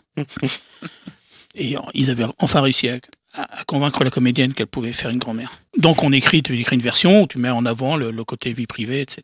Et puis tout d'un coup, à la réunion suivante, on dit ah là là là, c'est beaucoup trop euh, vie privée, il faut aller plus sur le polar, euh, parce que là on a diffusé un unitaire avec un grand-père dedans, ça n'a pas marché du tout. Ah, donc tu refais une version et là tu refais une version polar. Et puis la fois suivante, on dit ah ben écoute alors là tout, on a fait un épisode avec Cordier, enfin euh, Pierre Mondy ou un, un téléfilm où euh, il va passer le bac avec sa petite fille, ça a cartonné. euh, allez on retourne sur la grand-mère. Alors c'est amusant dit comme ça et tout, sauf que mine de rien, toi tu passes du temps, tu fais des et puis il y a surtout un moment, euh, mais ça je le savais pas forcément encore, mais il y a un moment où finalement ça ressemble plus à rien quoi. Oui. C'est-à-dire que j'ai longtemps cru, c'est pour ça que j'ai beaucoup, beaucoup travaillé sur les séries, parce qu'en fait, tu arrives avec un projet bleu, puis on te dit non, c'est mieux en rouge. Tu dis ok, tu défends un peu ton bleu, puis à un moment, tu dis ok, on va faire rouge. Et puis ça participe du plaisir aussi de se dire bon, ok, moi je l'aurais pas fait rouge, maintenant, essayons de trouver un angle pour que je trouve ça intéressant et de faire du bon rouge. Puis tu fais le rouge, puis on dit ouais, mais c'est un peu trop rouge, il faudrait que ça soit rose, donc tu fais du rose. Et puis tu fais ce que te demande. Et là, tu deviens fou quand même. Ouais, tu deviens fou, et puis surtout, tu deviens pas content de ce qu'il y a au final, quoi, parce que ça ressemble à rien Mm. ça ressemble à rien. Et moi, je crois très fort à, maintenant au regard. C'est-à-dire que tu peux faire un épisode de série lambda, enfin une série qui a, qui a un, ça a six saisons. Enfin, On en est donc à quoi Une euh, petite cinquantaine d'épisodes. C'est vraiment de la. Ouais, oui, c'est. mais ça n'empêche pas que ton épisode, il y ait quand même un regard, ce que j'appelle un regard. C'est-à-dire que quand tu le vois, tu, tu, tu vois qu'il y a quelqu'un derrière, en fait, qui te raconte une histoire cohérente. Et donc maintenant, c'est pour ça, je vous ai dit tout à l'heure que moi, j'ai arrêté de faire des commandes pendant deux ans, mais c'est en partie à cause de ça. C'est-à-dire Mm. que je veux plus, quand j'arrive avec un truc bleu parce que je pense que c'est mieux, et qu'on me dit il faut faire rouge, et ben en fait, moi, j'y arrive plus et j'ai plus envie de le faire. Donc je dis non, et je fais un truc que j'avais jamais fait, qui est de dire non. Mm. Et ça change tout. Alors le truc, c'est que tu peux dire non quand tu as un certain passé, parce que si tu es un jeune auteur que tu arrives Bah oui. et que tu proposes un projet rouge et qu'on dit il faut faire bleu et tu dis non, tu feras pas le, le bleu, mais tu feras plus rien derrière non plus. Enfin, il- Mais ce qui est très compliqué en plus, c'est le contexte actuel et le, le cadre euh, contractuel dans lequel les scénaristes travaillent. C'est-à-dire Tu peux nous en parler, Pauline? N'hésite pas oui, à préciser. Voilà, parce que c'est une question qui nous taraudait. les difficultés euh, que décrit Robin euh, sont exacerbées euh, du fait de l'absence de cadre en fait euh, contractuel euh, et sécurisant qui nous lie en fait aux producteurs. C'est-à-dire que un exemple, les retours que peuvent, faire, peuvent nous faire la chaîne ou euh, les producteurs n'est que très rarement écrit. C'est des retours oraux. Et du coup, on peut, euh, enfin, dans n'importe quelle conversation, parfois on n'entend pas forcément ce que l'autre veut dire, ça peut être compliqué. Donc, dans une relation comme ça professionnelle où on a vraiment des directions, il faut être vraiment sûr de ce qui a été dit et que la personne même se souvienne d'avoir dit ça, que tout le monde soit d'accord sur ce qui a été dit. Et ça, en fait, euh, enfin, moi je sais pas, mais j'ai jamais eu de retour écrit euh, d'une chaîne. Alors, ça, aux États-Unis, c'est pas possible parce qu'en fait, toute modification quasiment est, est- contractuelle. Et donc, ça, ça laisse li- libre cours à toute forme d'emprise où ah mais non c'est pas vraiment ce que j'avais dit et de façon très sincère en fait euh, parce que moi je pense que si je dis quelque chose et qu'on me ramène un projet euh, dans 5-6 semaines si je l'ai pas écrit si c'était pas vraiment motivé à argumenter je peux ne pas me souvenir exactement de ce que j'ai pu dire Euh, la deuxième le deuxième élément c'est que on, on est payé en fait ce qu'on no- notre rémunération est liée en fait euh, au format euh, du projet c'est-à-dire un épisode de 52 minutes, ça vaut tant. Et euh, ça n'arrive jamais que euh, lorsqu'il y a un changement fondamental dans le cœur du projet, euh, l'en- l'enveloppe budgétaire augmente. Et du coup, en fait, on peut écrire X versions. Donc tout à l'heure, la blague de vous en êtes à la 72e version, oui, ça peut arriver. En fait, on sera toujours payé pareil. Et du coup, le fait pour un producteur ou une chaîne de demander une modification n'a aucun impact financier pour eux. Et du coup, alors, c'est Ouais. c'est la possibilité de demander autant de modifications qu'on veut. Et, et c'est un peu euh, rouge, jaune, bleu. euh, et, et en fait, ça, c'est pas possible. Et nous, c'est vrai qu'à la guilde, on essaye de, de travailler, de réfléchir à un cadre contractuel qui, à un moment donné, euh, a des conséquences financières pour nos partenaires et, et qui nous, de façon à être considérés vraiment comme, comme des partenaires dont, dont on euh, avec lesquels on a une relation professionnelle en fait, c'est-à-dire des retours écrits, un encadrement euh, euh, au niveau de la rémunération. Et ça paraît basique en fait, mais, euh, mais voilà, ce, ce minimum-là, on l'a pas. Et, et ça donne euh, du coup lieu à des, des aux situations euh, que, que peut décrire euh, Robin. Mais il n'y a pas des diffuseurs qui se rendent compte justement de ce que ça implique, euh, les changements demandés, les, Non. les retours, non? Non, non. Il y a, un exemple que me racontait un auteur. Euh, euh, je peux pas vraiment citer la série et le diffuseur, mais en gros, ils étaient à vraiment à- le tournage. euh, Enfin, la prépa euh, commençait euh, deux semaines après. Donc, euh, la prépa dans un film, c'est-à-dire qu'il y a une date de tournage pour un épisode de 52 minutes, par exemple, il y a une date de tournage et la prépa commence un mois avant. Donc, la prépa, c'est trouver les décors, organiser le planning des comédiens. Et donc, euh, on était deux semaines quasiment avant le début de cette prépa, c'est-à-dire que le tournage commençait un mois, un mois et demi après. Et euh, ce directeur de collection euh, est en discussion avec la chaîne pour valider l'épisode qui va partir en, en prépa et donc être tourné. Et là, euh, le chargé de programme dit au directeur de collection, euh, souvent un épisode, juste pour préciser, est construit en actes, euh, et chaque acte, il y a une sorte de cliff, c'est le moment qui est le plus tendu dans un épisode, donc il y en a quatre généralement ou cinq.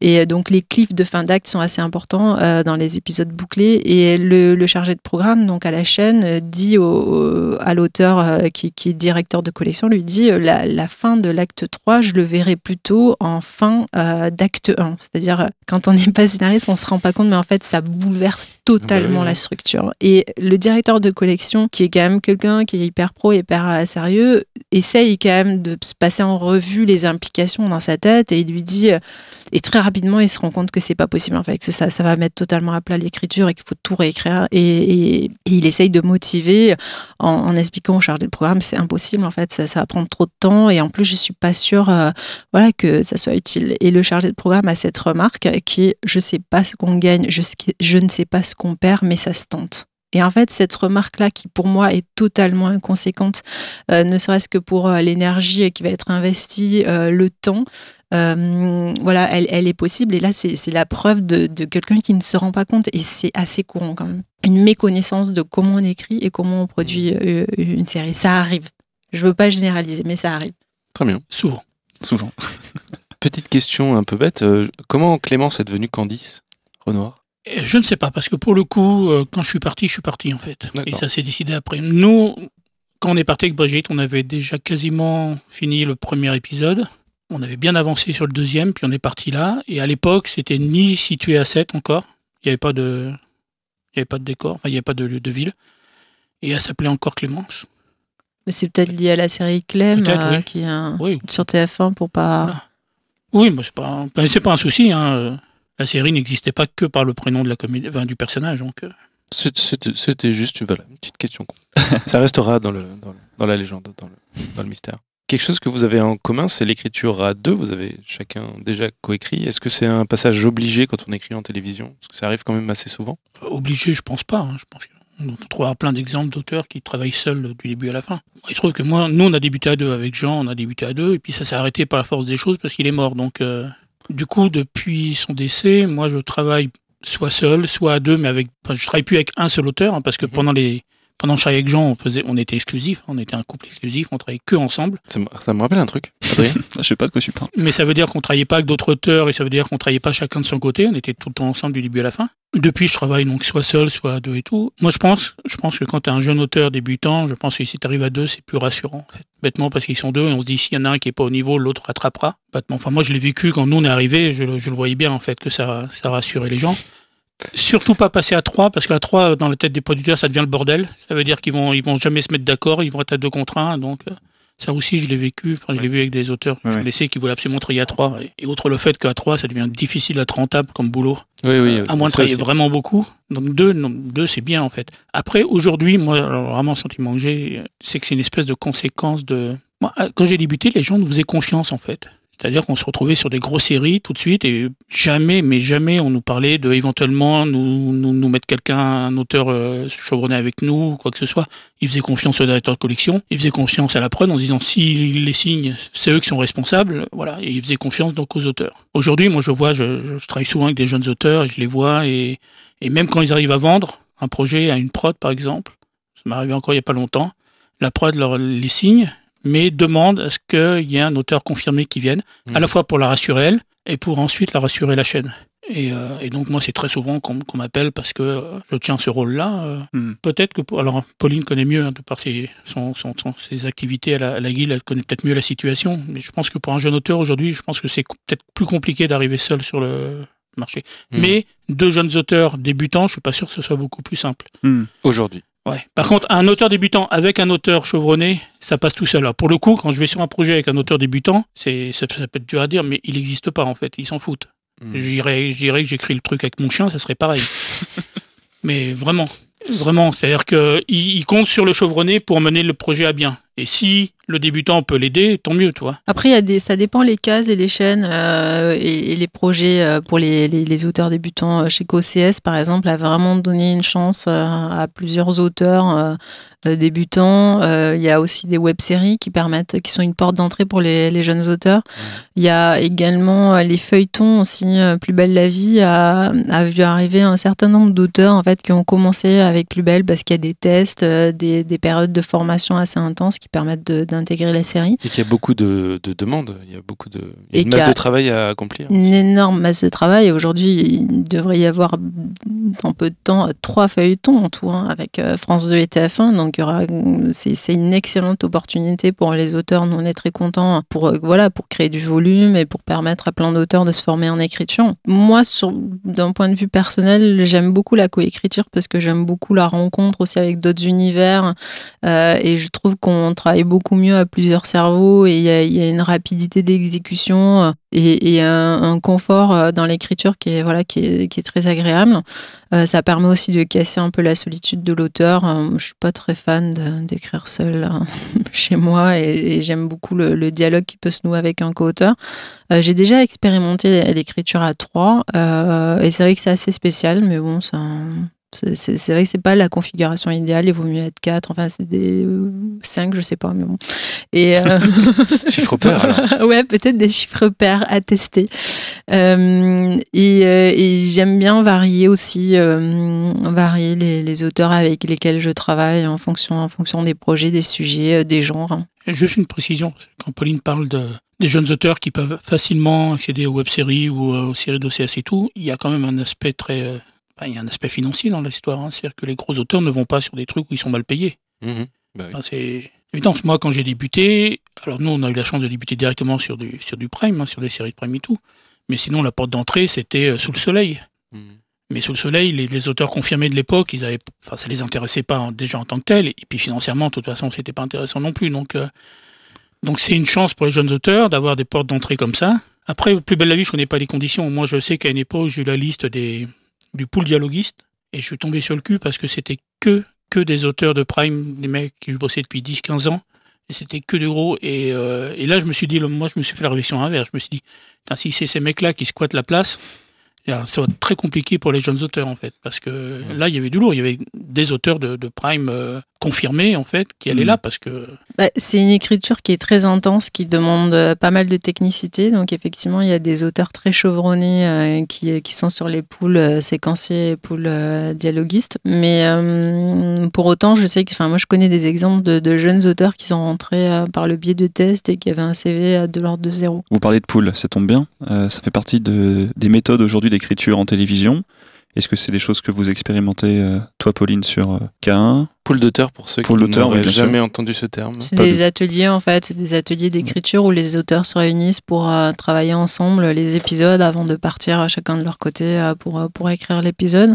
Moi, je l'ai expérimenté une fois euh, avec euh, Dominique Lancelot, donc c'était sur, c'était pas section de recherche, euh, c'était sur une autre série, euh, donc elle a jamais vu euh, le jour et c'était vraiment une expérience assez intéressante. Moi, j'ai jamais trop travaillé avec les poules d'auteurs, même qu'un en fait, on n'est pas du Comment tout. euh, vous travaillez du coup en fait, on, on propose euh, des intrigues, donc euh, des pitchs d'épisodes, donc c'est des intrigues polars euh, qui Chacun de votre côté, on est d'accord. chacun de notre côté, et euh, donc c'est centralisé autour de, du, du producteur qui est Patrick Benedek. Et à partir du moment où l'épisode est, est validé, on écrit, en fait, on, on déploie l'intrigue policière sous la forme d'un séquencier. Donc un séquencier, c'est l'en- l'enchaînement des structures, c'est la structuration de l'épisode sans les dialogues.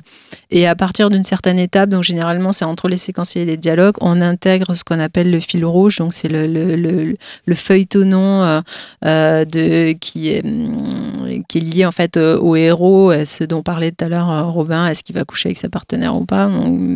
Et on intègre ce feuilletonnant-là qui consiste en 4-5 séquences et, qui doit teinter toutes les séquences euh, liées à l'enquête polar. On les, intègre dans le scénario. Mais en fait, on travaille de façon assez isolée, sachant qu'après, euh, à la toute fin, quand on, est allé jusqu'au bout de notre épisode, euh, parce qu'on va vraiment jusqu'à la VDF, il y a un petit travail de lissage qui est fait par l'auteur référent et qui consiste à faire un suivi du feuilletonnant, c'est-à-dire en gros à s'assurer que de l'épisode 1 à l'épisode 10, il y a une cohérence dans, dans ce fil rouge, dans ce feuilletonnant qui touche euh, au, au- au héros, au héros récurrent. Alors moi, il se trouve que quand j'ai débuté, on a commencé très vite sur PJ, dont je vous parlais tout à l'heure. Donc là, dès le départ, six mois d'atelier à écrire, à apprendre à écrire et tout.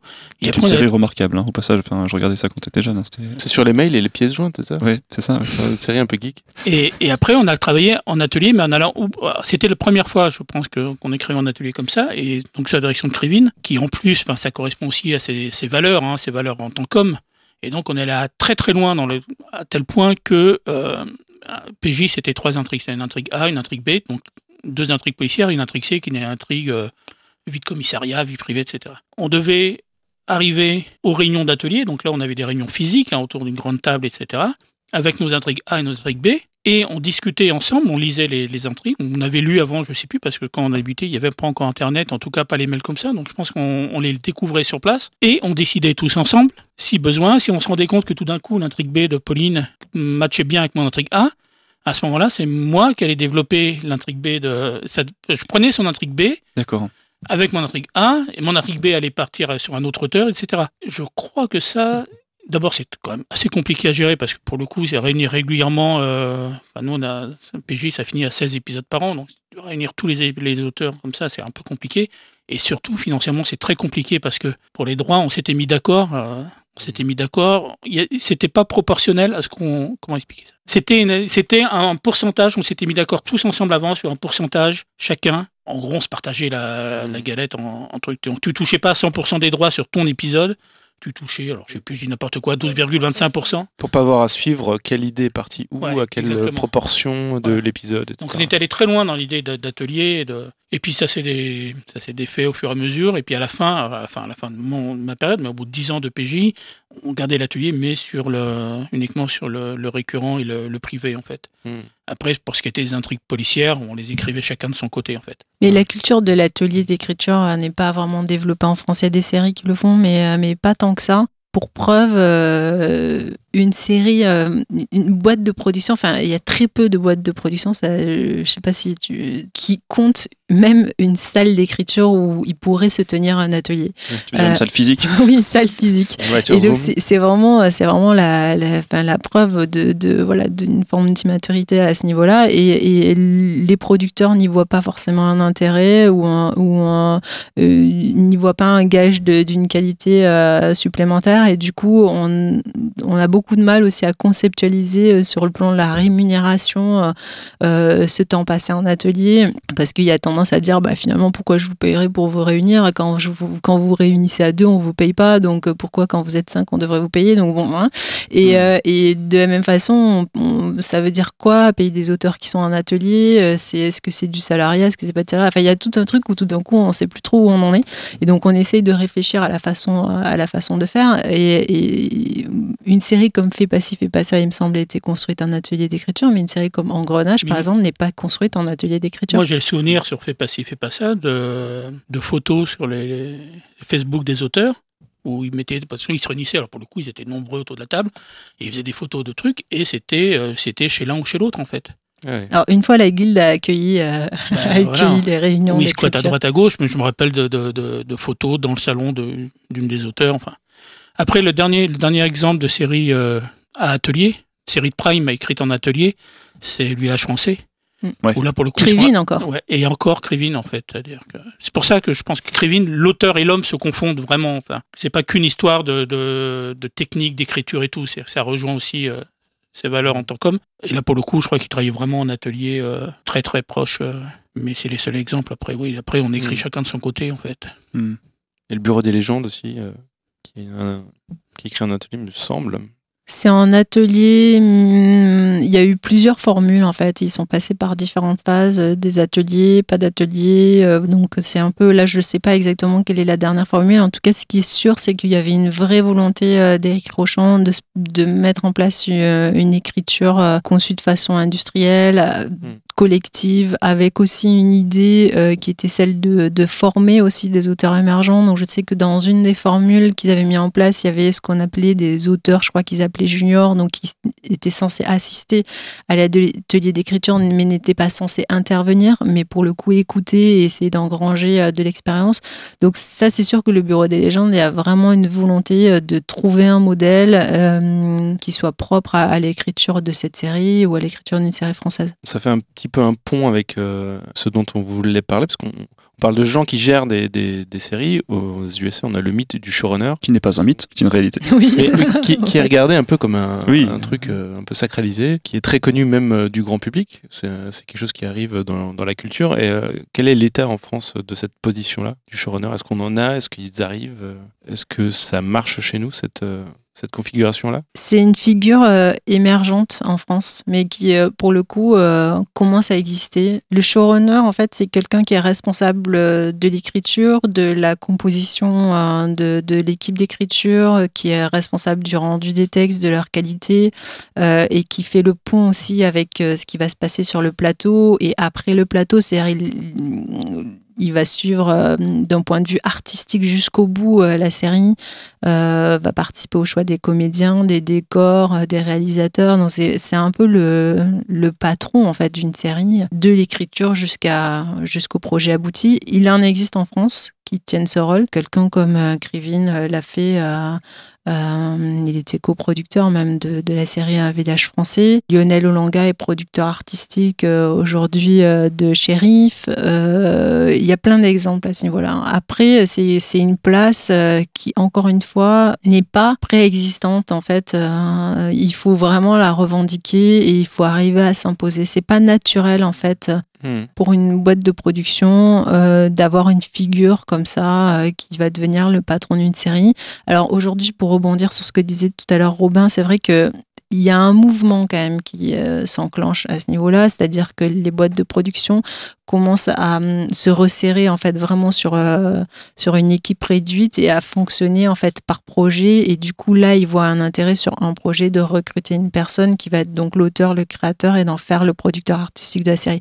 Par exemple, euh, Simon Jablonka, qui a écrit euh, la mini-série euh, Kim, Kim Kong, a été euh, coproducteur de la série, a été producteur artistique, coproducteur artistique euh, avec Thomas Bourguignon sur cette série. Et c'est- typique d'une boîte de production qui, à un moment donné, va essayer de se déployer en multipliant des projets. Et plutôt que d'avoir une équipe qui l'emploie euh, de façon continue au long de l'année, il va employer des gens sur un projet en particulier. Et c'est vrai que là, le fait d'avoir un showrunner euh, qui va gérer et assurer la garantie du projet de A à Z est, Mm. euh, est une vraie opportunité. Mais ça, je parle pareil de, de cas, euh, c'est une figure émergente, c'est des cas un peu exceptionnels. Et du coup, la personnalité aussi euh, qui va avec ce type de profil, elle est aussi rare parmi les auteurs. C'est-à-dire, euh, on, a, on a longtemps habitué les auteurs à travailler seuls chez soi. Ça, ça veut dire un certain type de personnalité. Aujourd'hui, on a besoin d'auteurs euh, qui aient aussi envie de gérer des équipes, de s'investir dans l'artistique, dans des problématiques de tournage. Et donc, ces figures-là aussi sont émergentes parmi les auteurs qui peuvent être intéressés à l'écriture. Hmm. Tout a été dit. Ouais. Vous travaillez sur des, des, des choses qui sont diffusées à la télévision. Et à la télévision, il est beaucoup question d'audience. Est-ce que vous suivez les audiences de ce que vous écrivez? Ou même de ce que vous n'écrivez pas? Est-ce que ça a une importance quand on écrit les audiences? Moi, pas vraiment, en fait. Je vais regarder pour savoir, mais limite, euh, moi, j'ai envie de dire, mon travail s'arrête à la satisfaction de, de la chaîne. C'est-à-dire quand la chaîne dit c'est bon, après, euh, l'audience, ça dépend plus de moi. quoi. C'est-à-dire s'ils sont contents du film, le producteur et la chaîne sont contents du film, après, euh, c'est pas moi qui vais faire la promo, c'est pas moi qui vais... Sauf que leur satisfaction est parfois liée à l'audience, c'est-à-dire qu'elle Oui, est variable. après, D'un coup, on était content et puis ouais. ça n'a pas marché, oh, mais en fait Mhm. c'était nul. Mais c'est tellement... ah, je vais encore vous raconter des anecdotes du temps passé, mais... Mais c'est vas-y. Mais on est là pour ça. À l'époque où les, les fictions faisaient euh, 8, 9, 10 millions, les fictions de TF1, les polars de TF1, je me rappelle un vendredi matin, on avait réunion, une très grosse boîte qui faisait une très grosse série, on avait réunion pour autre chose, et on arrive vers 11h du matin, et là ils sont euh, champagne, tout ça, parce que la veille, l'épisode de la série a fait 12 millions et quelques, qui était vraiment un très gros chiffre. Et là j'étais avec Jean, et on s'est regardé, et on s'est demandé si vraiment ils étaient... Mais on parle d'adultes, hein, on parle d'adultes responsables, producteurs et tout ça, et on se dit, mais ils sont en train de fêter les 12 millions et demi, alors que France 3 était en grève et il y avait la mire. Ah ouais. À l'époque, il y avait la mire en fait, c'est-à-dire que quand les, la chaîne était en, quand les chaînes étaient en grève, ils diffusaient rien, ils diffusaient la mire. Et donc forcément, forcément, le public de la chaîne, ils- même France 3, même s'ils sont vieux et âgés, mais ils restent pas non plus devant la mire. Donc ils s'éparpillent sur les autres programmes, Bah oui. notamment sur le fameux euh, polar de TF1. Mais dans leur tête, c'était pas ça. C'est-à-dire, dans la tête, c'est 12 millions et demi. Point. C'est ça qui compte. C'est qu'on a fait 12 millions et demi. Peu importe les conditions. Donc voilà, tout ça pour dire que l'audience, bah, quand je dis on n'est pas maître, on n'est pas maître. C'est-à-dire si on est diffusé en face d'un match d'équipe de France, euh, le film sera pas moins bon pour autant. Enfin, c'est pas que tu auras mal bossé, c'est juste que tu es diffusé face à un match d'équipe de France. Quoi. Il faut faire avec. hein. Mais ça Mhm. va très loin. Moi, je me rappelle de, de Jean-Marc Kruniki, qui avait créé une série euh, pour la 6 et dont les premiers épisodes ont été diffusés euh, pendant la Coupe du Monde. Et notamment, le pilote était diffusé face à un match d'équipe de France. Ah bah, la série, elle n'a Ah ouais. pas survécu. Ah. Mais c'est important euh, ce que dit Robin. euh, moi, je suis assez attentive aux, audiences. C'est quelque chose qui, euh, qui, je trouve, est un indicateur. Maintenant, ça doit pas être le seul indicateur, en fait. C'est-à-dire que parfois, l'exemple de Plus belle la vie ou de Fais pas ci, fais pas ça, ça marchait pas forcément. Au début, il a fallu attendre. Et aujourd'hui, ça, a été des grands succès pour Fais pas ci, fais pas ça. Plus belle la vie reste un feuilleton extrêmement regardé. Donc, il faut aussi envisager l'audience d'un point de vue aussi qualitatif, savoir quels sont, quel est le public qui a pu être touché euh, et pas forcément seulement en, en- quantitativement. Hmm. Euh, maintenant, c'est un marqueur, c'est un secteur qui est extrêmement euh, concurrentiel et, et effectivement, malheureusement, les- c'est quelque chose qui permet de différencier un, un programme par rapport à un autre. Est-ce qu'il a été vu par qui, comment Et le comment, il est important aujourd'hui parce qu'aujourd'hui, il y a une tendance à regarder uniquement euh, l'audience est en train de changer, hein, mais l'audience euh, du, du prime à la télévision, or euh, les habitudes changent, on regarde de plus en plus euh, la télévision en replay, et, et ce qu'on appelle l'audience consolidée, c'est très important en fait de, de, de l'envisager et de, de la considérer comme euh, euh, la principale en fait. Hmm. J'ai une question. Est-ce que vous avez déjà été appelé sur un tournage pour écrire ou réécrire? Si oui, comment ça s'est passé? Sur un tournage, si, si c'est ton film, film que tu as écrit et qu'on te demande, bah oui, ça peut arriver. Alors, moi, on m'a pas demandé d'arriver sur le tournage, mais par contre, on m'a demandé de réécrire des scènes au fur et à mesure, tu vois, parce que euh, demain, on doit tourner une scène, on a, on a le comédien qui est pas là, on n'a plus le décor, on n'a plus ça, ou on est en retard, enfin, toi. Donc là, tu réécris, euh, mais de chez toi. Et c'est sur tes projets, en fait. Hmm. Par contre, moi, on m'a appelé, tu parlais tout à l'heure de préparation et tout ça, moi, on m'a appelé, à une époque, je travaillais beaucoup comme pompier. C'est-à-dire que tu as un projet qui était mal barré, on t'appelait. Donc moi, ça m'arrivait d'arriver sur une série, le- le- la chaîne avait jeté le, scénario. L'histoire les intéressait plus, ils, ils voyaient pas comment s'en sortir, donc il fallait réécrire tout à partir de zéro. Sauf que la prépa commençait la semaine suivante et qu'ils avaient déjà fait les, les repérages, ils avaient déjà casté les décors. Et ils avaient commencé à décrire, parce que le, le- le- le film commençait par une scène euh, compliquée à mettre en scène, donc elle, est- elle était déjà préparée, la scène. Donc, moi, j'avais une semaine pour écrire le scénario, Toi qui mets les en contraintes. sachant, euh, voilà, en sachant qu'il fallait partir avec la même scène de début, en l'occurrence des gradins qui s'écroulent, un peu à la Ferriani, donc des gradins qui s'écroulent. Donc il fallait forcément que l'histoire soit dans le milieu du sport, etc. Mais en tout cas, à partir de cette scène-là, utiliser les décors qui étaient déjà choisis, mais de raconter complètement une autre histoire. C'est pas pompier là, c'est euh, c'est médecin médecin chirurgiste, euh, chirurgien Ça arrive assez régulièrement en fait. Donc là, tu arrives sur une histoire. En plus, là, c'est une série que je connaissais pas. Enfin, je connaissais pas, j'avais jamais bossé dessus et tout. Là, ouais, là, tu arrives à une semaine du tournage, enfin de la prépa en tout cas. Hmm. Et ils, ils m'ont refait le coup. Alors, une autre, une autre prod, une autre chaîne d'ailleurs. Pareil, euh, mais c'est le même réalisateur qui m'a appelé, enfin qui m'a mis dessus. Parce que là, pareil, ils avaient quatre films et, qui partaient en tournage. Ils devaient en réaliser deux. En réaliser deux. Ils étaient à 15 jours de la prépa et il y en a trois qui étaient arrêtés. Petite anecdote à nouveau. Il se trouve que mon agent avait rencontré les producteurs bi- bien avant, en fait, des mois avant. Et le producteur leur a parlé de la série qu'ils allaient faire, etc. Donc elle a parlé de moi, parce qu'elle fait bien son travail.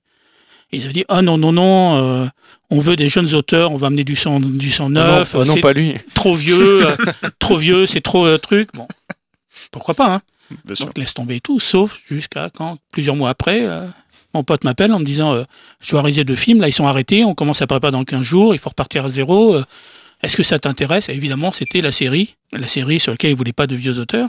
Donc évidemment, sur les quatre projets, les, les trois qui étaient à reprendre ont été repris par des vieux auteurs, parce qu'il y a un moment où, euh, quand il faut rentrer dedans et... Donc voilà, donc mon expérience la plus, la plus proche du tournage, c'est une ouais. semaine ou deux du- de la prépa, ce qui est quand même très court. Ouais, est-ce que cette urgence-là, euh, j'imagine, euh, appelle un, un bon salaire euh, qui motive à, à faire le pompier, justement? Ça dépend. Tu es pas parfois en forcément, rapport de force. Parfois, tu as un rapport de force pour pouvoir négocier un très bon salaire. Et puis, euh, parfois, euh, le producteur euh, peut te prendre au sentiment en disant Tu comprends, on a investi énormément d'argent, on est en bout de course, on n'a plus de budget. Donc voilà, ça, ça ce discours-là, euh, des sentiments-là, et bon, quand tu es un peu débutant, tu te dis Ok, euh, je vais te sortir euh, de, ce mauvais, de cette mauvaise passe et, et je vais écrire pour toi. Après, quand on est un peu plus chevronné, on connaît un peu le Quand truc. c'est un producteur que tu ne connais pas, donc tu n'as pas de raison d'être forcément euh, super euh, conciliant avec lui, qui en plus voulait pas de toi, Oui, c'est qui ça. vient te chercher. Oui, à un voilà. moment, ouais. Mais en même temps, tu, tu, tu, tu vas pas non plus le mettre à genoux, hein, parce que euh, il te, oh, c'est un des grands combats. Enfin, c'est un des grands combats à chaque contrat. C'est-à-dire que, vous savez, on a des contrats, vous avez vu hein, quand, quand vous avez parlé du sujet. Tu On a- tu on, peux a des, parler. ste- hein. on a des step deals, hein, c'est-à-dire qu'on a Mhm. des contrats à échéance. Donc on, est, on, touche, on touche à la signature, puis à la remise du pre- premier son synopsis, des fois à la remise de V2, à l'acceptation, etc. Et très souvent, dans la première proposition de la chaîne, de, de la prod, tout l'argent est au fond, en fait, au bout. Bah oui. C'est-à-dire sur la remise de la V1, sur l'acceptation de la V1 dialoguée, etc. Pour une raison très simple, c'est que si jamais tu fais pas l'affaire et qu'on t'arrête en cours de route, il reste de l'argent pour pouvoir payer quelqu'un derrière. Hmm. Donc ça, c'est un des gros combats que, qu'on mène. et c'est systématique. hein. C'est-à-dire que la première proposition, l'argent, il est toujours au bout. hein. Donc voilà, donc c'est pas non plus. euh, ils ont prévu ce cas-là aussi, Oui. vois, de faire intervenir quelqu'un hein, en tout bout de chaîne. euh, Au cas où. même si, en l'occurrence, quand tu à une semaine du tournage, ils sont obligés de, re- de ressortir parce que là, bah, c'est aussi un peu leur responsabilité. Hein. Ça s'est bien passé au final Cette Ouais, histoire de gradin ah, mais tout c'est génial en fait. Alors, on parlait de contraintes. Là, pour le coup, ouais. Ah, c'est c'est- c'est génial. C'est-à-dire que tu arrives, dans les deux cas, c'est des séries que je ne connaissais pas en tant qu'auteur. Tu dois comprendre la série, comprendre les codes de la série, trouver une histoire, puisque dans les deux cas, il fallait réinventer complètement des histoires. Tout ça dans une urgence. Enfin, euh, C'est ce qui fait que généralement c'est une situation qui est pas mal aimée euh, des auteurs parce que c'est la situation où on a le plus de pouvoir en fait. Parce qu'en fait on est Oui. le sauveur et là les gens rem- nous remettent les clés du camion et c'est euh, sauve-moi, sauve-moi et en gros euh, tu, tu as quand même une liberté malgré tout même si la contrainte de temps est énorme. euh, ce que tu dis euh, est parole d'or en fait. hein. Ouais. Donc c'est une situation moi que j'aime bien. Moi, Hmm. sur cette deuxième série, je me rappelle du réalisateur, donc Jean-Marc Rolnicki, qui m'appelle, il me fait, écoute, je suis avec, euh, on est au bureau de prépa, là, euh, on n'a rien à faire. Il fait, est-ce que tu sais, est-ce que tu peux pas nous donner des décors qu'on commence à chercher? Et moi, j'avais même pas de début d'histoire et tout, mais euh, voilà, on dit, bah écoute, si, ça va sûrement se passer au milieu de la boxe, donc va chercher. euh, Mais ils étaient là, ils étaient physiquement dans le bureau de prépa parce que pour le coup, eux, sont pas auteurs, ils sont salariés, donc ils doivent être là. euh, toi, si la prépa commence lundi à 9h, ils doivent être là lundi à 9h, mais ils avaient rien à faire. en fait. Ouais, ouais. Hmm. Et donc, il t'appelle pour savoir si t'as pas une idée de décor, de trucs, de casting éventuellement, de personnages, enfin, histoire qu'ils s'occupent. quoi. Ouais, ouais. C'est marrant. Donc, effectivement, là, tu fais un peu ce que tu veux. Tu dis, dis, là, je vais prendre ma journée parce que j'ai. non. Non, tu peux pas. Euh, Robin, moi j'avais une question à te poser. On peut lire euh, sur ton CV en ligne euh, des projets qui auraient mérité un meilleur sort. Est-ce que tu peux nous en parler? Il y en a peut-être une dizaine au moins? Bah, c'est les projets, euh, les projets qui s'arrêtent, en fait. Qui vont pas. Alors, après, à différents, à différents stades. hein. En général, moi, si je les mets dedans, euh, c'est très personnel. hein. C'est juste pour les, pour les faire exister parce que de toute façon, ils- a priori, ils n'existeront pas. Mhm. Ils continuent à vivre un petit peu comme ça, mais. euh, Quand tu as plein de projets comme ça, comme tu disais tout à l'heure, qui euh, sont destinés à une chaîne, mais qui ne se font pas, quelle est la part de recyclage de, de projets qui refont surface, peut-être quelques années plus tard? Différemment sur d'autres formats? Ça arrive? Il se trouve que là, j'ai un, on avait écrit avec Jean un projet, un unitaire, sur un fait divers, très bizarrement, en fait, enfin, après on a su pourquoi, mais avait été accepté par TF1. On avait donc écrit, le- on était arrivé à la V8 dialoguer, on avait commencé, euh, on avait un réalisateur, enfin, on était allé très loin, et puis le projet s'est arrêté, net. Donc du coup, bah, il est resté dans un tiroir, ça. Non seulement on s'était investi, parce qu'une V8 dialoguer, c'est un tout petit peu de travail Ah jusque-là. Et puis pour le sujet de cœur, enfin, c'était autour d'un drame, on avait rencontré les familles, nous, des gens qui étaient morts dans l'histoire. Ouais, Donc on s'était retrouvé autour d'une table avec 15 personnes en larmes et tout, donc tu t'es un peu investi dedans, toi. Ouais. En plus, eux sont investis dans le projet parce que s'ils disent oui au projet, c'était parce que c'était pour eux une- un espoir que l'affaire redémarre en fait. Tu vois, tout d'un coup un téléfilm sur euh, sur TF1 euh, avec l'exposition, ça, que ça fasse. Bon, donc du coup quand ça s'arrête, ouais, un peu, c'est resté dans le tiroir. Et puis il y a un an à peu près, je me suis dit mais merde en fait. euh, L'histoire est toujours aussi bien, enfin, le fait divers est toujours là, en plus il est toujours présent. On continue à en parler et tout. euh, et puis j'ai commencé à le faire circuler, et puis euh, voilà, on a trouvé une prod, et euh, Mhm. en plus la prod c'est intéressant, le scénario il est écrit et tout. Donc, euh, Hmm. Ah oui, oui. mais oui, donc là, là on signe là en septembre, et puis euh, c'est pour ça que je peux pas dire de quel fait divers il s'agit, parce que Non, non, il n'y a pas de. Ouais, pas de problème. même si j'espère qu'on aura signé avant la diffusion du, du podcast, on sait jamais. Mais voilà, il était dans le tiroir. toi. Après, recycler, non, en fait, j'ai pas de. C'est pas évident en fait. C'est un fait, projet- fait. Un, un sujet que tu proposes sur un épisode de série, C'est plus le sujet que tu vas peut-être. Ouais, euh, même, utiliser. même le, le traitement. En fait, le truc, il a été Mhm. refusé par une, par un, par un, ou par la prod ou par la chaîne. Tu le laisses. Et puis, à un moment, bah, ce qui s'est passé sur Munch, hein, Munch, moi, j'ai- on m'avait demandé pendant ces deux ans, j'ai arrêté une amie productrice qui arrivait sur une série. Elle m'a dit qu'elle aimerait bien euh, que je fasse un épisode. Donc, je lui ai proposé un sujet qui l'enthousiasmait, qui enthousiasmait la prod. Et la chaîne l'a refusé parce que c'est pas notre public. Bon, tu gardes le sujet. Moi, je regarde Munch parce que je me, je me force. Je m'efforce de regarder euh, tout, enfin de voir toutes les séries, au moins euh, plusieurs épisodes. Pour... Et puis là, je sais pas pourquoi j'ai pensé à ça. Je me suis dit, mais en fait, mon sujet qui avait été refusé sur l'autre chaîne, il serait super bien pour celui-là. Et donc, pour la première fois en 20 ans, c'est moi qui ai appelé la prod en disant, euh, est-ce que par hasard, je sais pas où vous en êtes du tout euh, de l'écriture, toi, je sais même pas si euh, c'était lancé, si. Mais moi, j'ai un sujet qui peut, qui peut marcher en fait. Donc, il se trouve que justement, il leur restait une place. Ils étaient en, en fin de recherche de pitch. Ouais, il y a même déjà des scénarios qui sont dialogués, donc ils sont vraiment en toute fin. Il leur manquait un sujet, et effectivement, ça marchait bien pour la série, donc euh, tout le monde a dit oui jusqu'à la chaîne. Donc voilà, c'est un Rien n'est sujet. perdu, tout ce.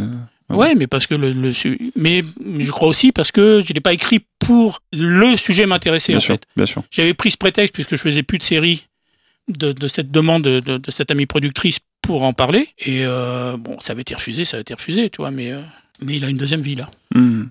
C'est chouette. Pauline, tu voulais rebondir? Non, euh, c'est un peu ce que dit Robin. Je pense que c'est- pas forcément évident de, recycler un projet en tant que tel. Ça va parfois être un ton, un personnage, un traitement, une situation. Euh, en fait, moi, je vois souvent un peu la création comme une sorte de jungle et chaque projet est un chemin et on défriche. Mais vraiment, il y a l'idée de, créer des chemins et des passages, en fait. Et donc, euh, parfois, on va faire un, emprunter un passage, on peut le réemprunter en fonction du projet, et donc recycler, entre guillemets, une situation en ton. Mais bon, c'est pas toujours euh, le projet en tant que tel, c'est, je trouve ça assez rare. Hmm. On voulait faire un petit point avec vous sur euh, l'état de la fiction française euh, télévisée. Est-ce que- Qu'est-ce que vous pensez de l'évolution de la télévision française, vous qui, enfin toi en tout cas Robin qui est là depuis longtemps, que ce soit sur les chaînes privées ou les chaînes publiques. La série télé est en plein essor. Est-ce le cas aussi de, la- de la situation des scénaristes? C'est une question pour Pauline. Comment la France se situe par rapport à l'étranger? Désolé, je fais un package comme ça, mais euh, si vous avez un, un avis sur la question. L'état de la fiction française, je pense qu'on a un peu, euh, on en a déjà un petit peu parlé. La lumière au bout du tunnel.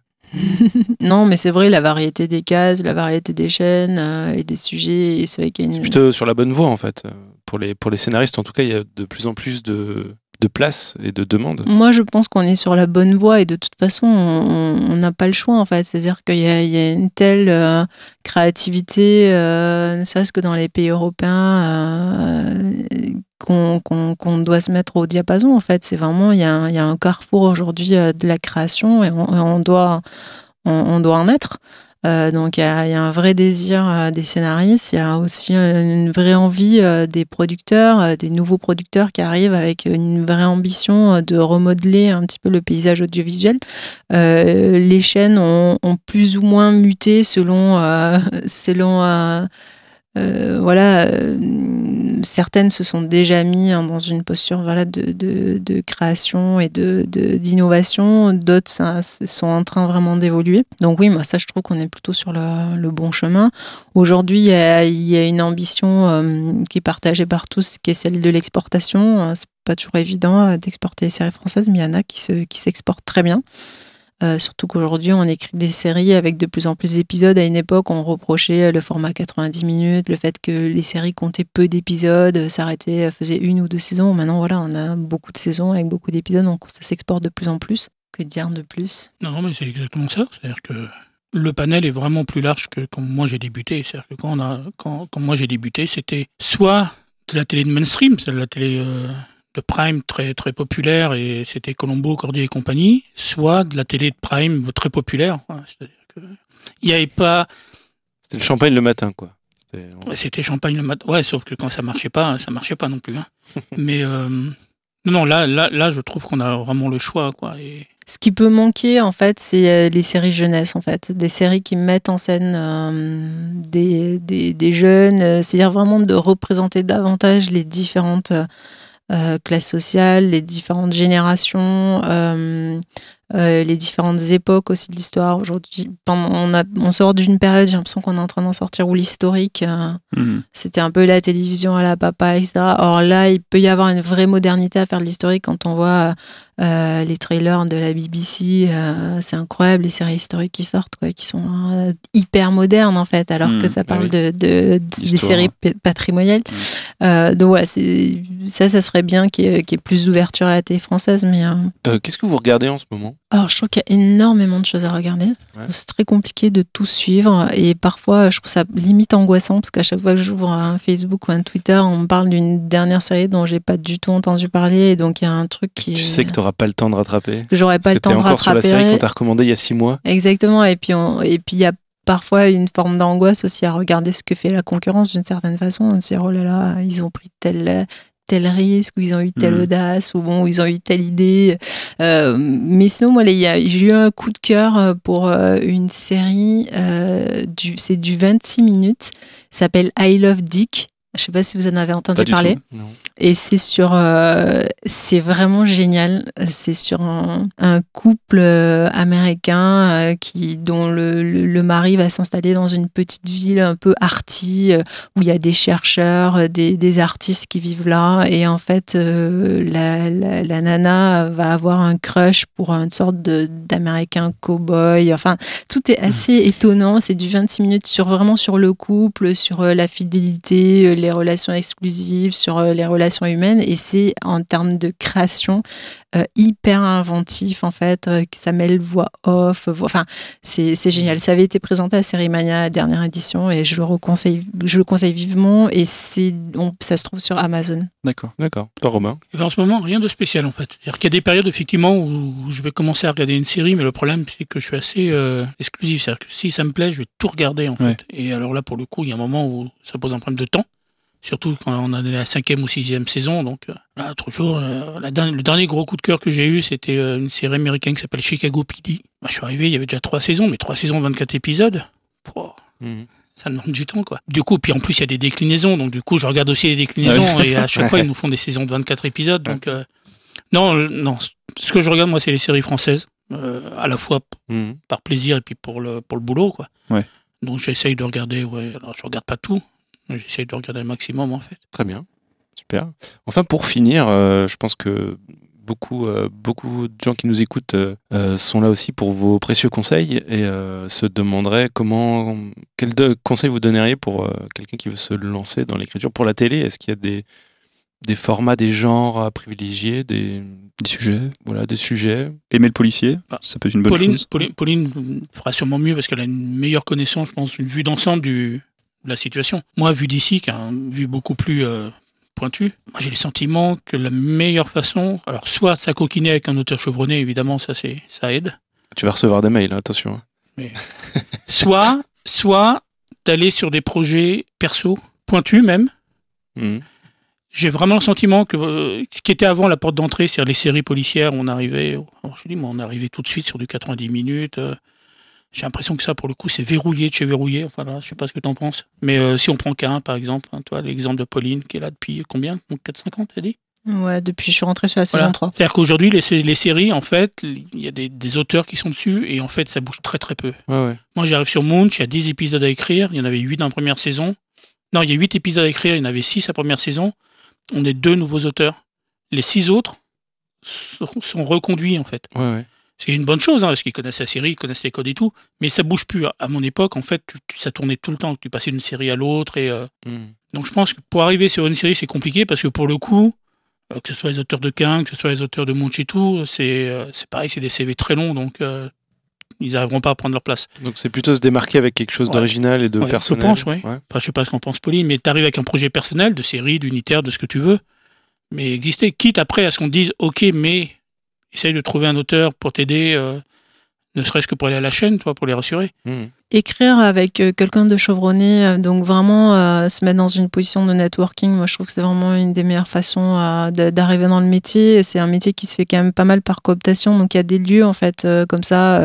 J'en cite très rapidement, mais on le sait pas beaucoup, mais il y a un pôle emploi à Saint-Denis qui est géré par deux personnes exceptionnelles qui ont créé en fait un, cycle voilà de, rencontres, de discussions sur les thématiques de l'écriture et de l'audiovisuel, euh, alors que ça fait pas partie des prérogatives de Pôle Emploi, mais ils se sont emparés de ce sujet-là. Et donc franchement, quelqu'un qui par exemple cherche à, à, à devenir scénariste euh, et qui n'a pas, euh, qui n'est pas salarié ou employé quelque part, je lui conseille de faire augmenter les chiffres du chômage et d'adhérer au Pôle Emploi de Saint-Denis de façon à pouvoir entrer dans ce cycle de voilà, de, de rencontres. C'est euh, vraiment pour avoir participé à une de, de leurs journées, on a l'impression qu'on est au Festival de La Rochelle sur une journée à Saint-Denis, à côté du Stade de France. C'est vraiment intéressant. On rencontre des chargés de programme, des patrons de chaîne, enfin des directeurs de fiction, pardon, euh, des, des patrons de, séries. Il y a aussi des associations euh, d'auteurs émergents comme Séquence 7 aussi. On travaille beaucoup avec eux euh, à la Guilde et c'est vraiment des associations où on peut rencontrer, rencontrer d'autres scénaristes. Moi, le conseil généralement que je donne, déjà, je, il faut s'assurer, enfin, l'écriture, c'est pas glamour en fait. C'est vraiment un travail euh, très euh, laborieux. Il faut écrire, euh, c'est très exigeant, très technique, où il faut savoir se remettre en cause perpétuellement. Donc ça, c'est quelque chose quand je rencontre un nouvel auteur que voilà, j'insiste beaucoup sur ces points-là. Et, je pense que la meilleure façon de, se tester et, d'avoir vraiment de trouver ce qu'on a envie de dire ou de raconter, c'est d'écrire le maximum de, de projets. C'est-à-dire vraiment ne pas cesser d'écrire, en fait. C'est vraiment très important. Et de soumettre ses idées Mhm. euh, à des producteurs.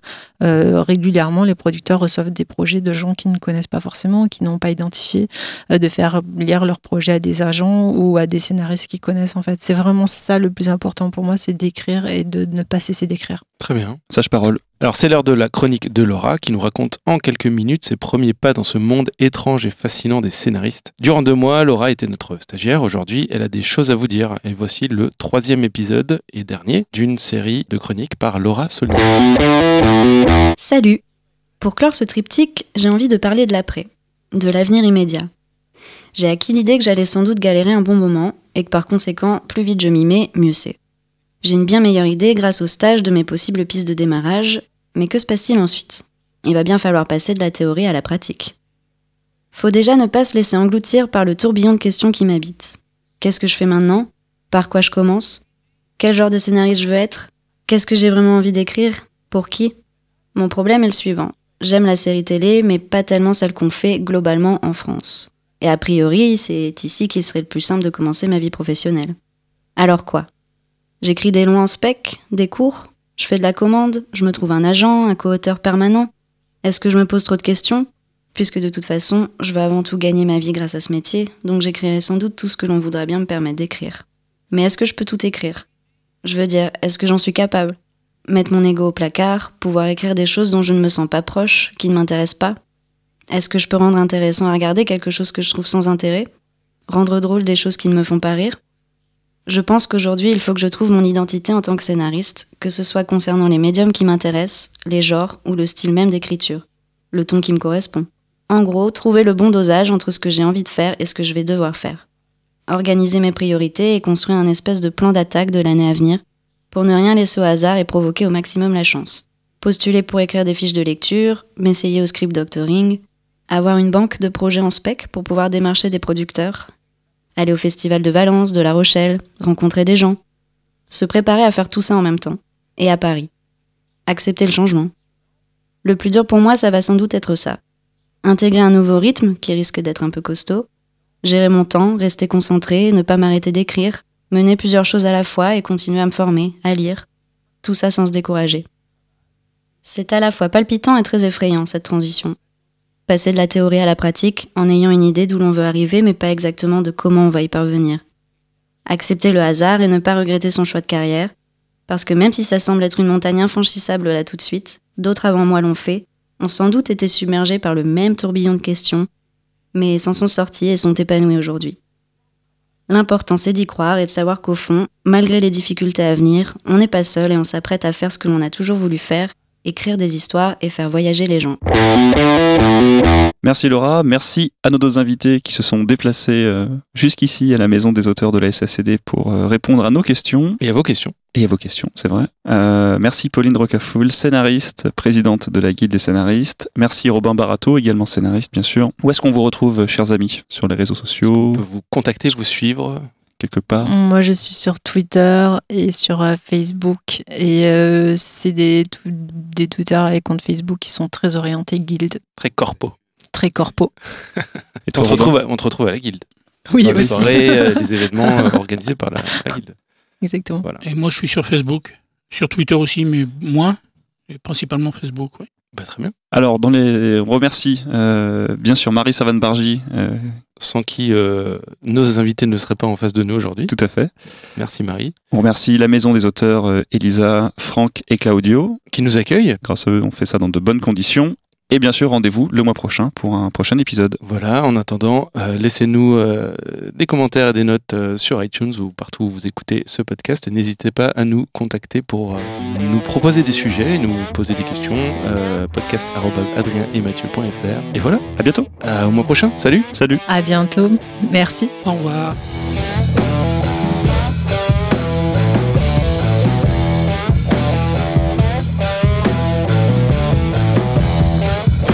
Si vous aimez ce podcast, il y a plusieurs moyens de nous soutenir. Nous laissez un tip sur le site tipeee.com, l'adresse est dans la description de ce podcast. Vous êtes libre de choisir le montant et sachez qu'avec un tip régulier de seulement 1 euro, vous nous aidez déjà énormément. Vous pouvez aussi nous laisser une note et un commentaire sur iTunes, ça nous aide beaucoup à être visible. Et bien sûr, partagez ce podcast, parlez-en autour de vous et abonnez-vous pour ne pas manquer les prochains épisodes.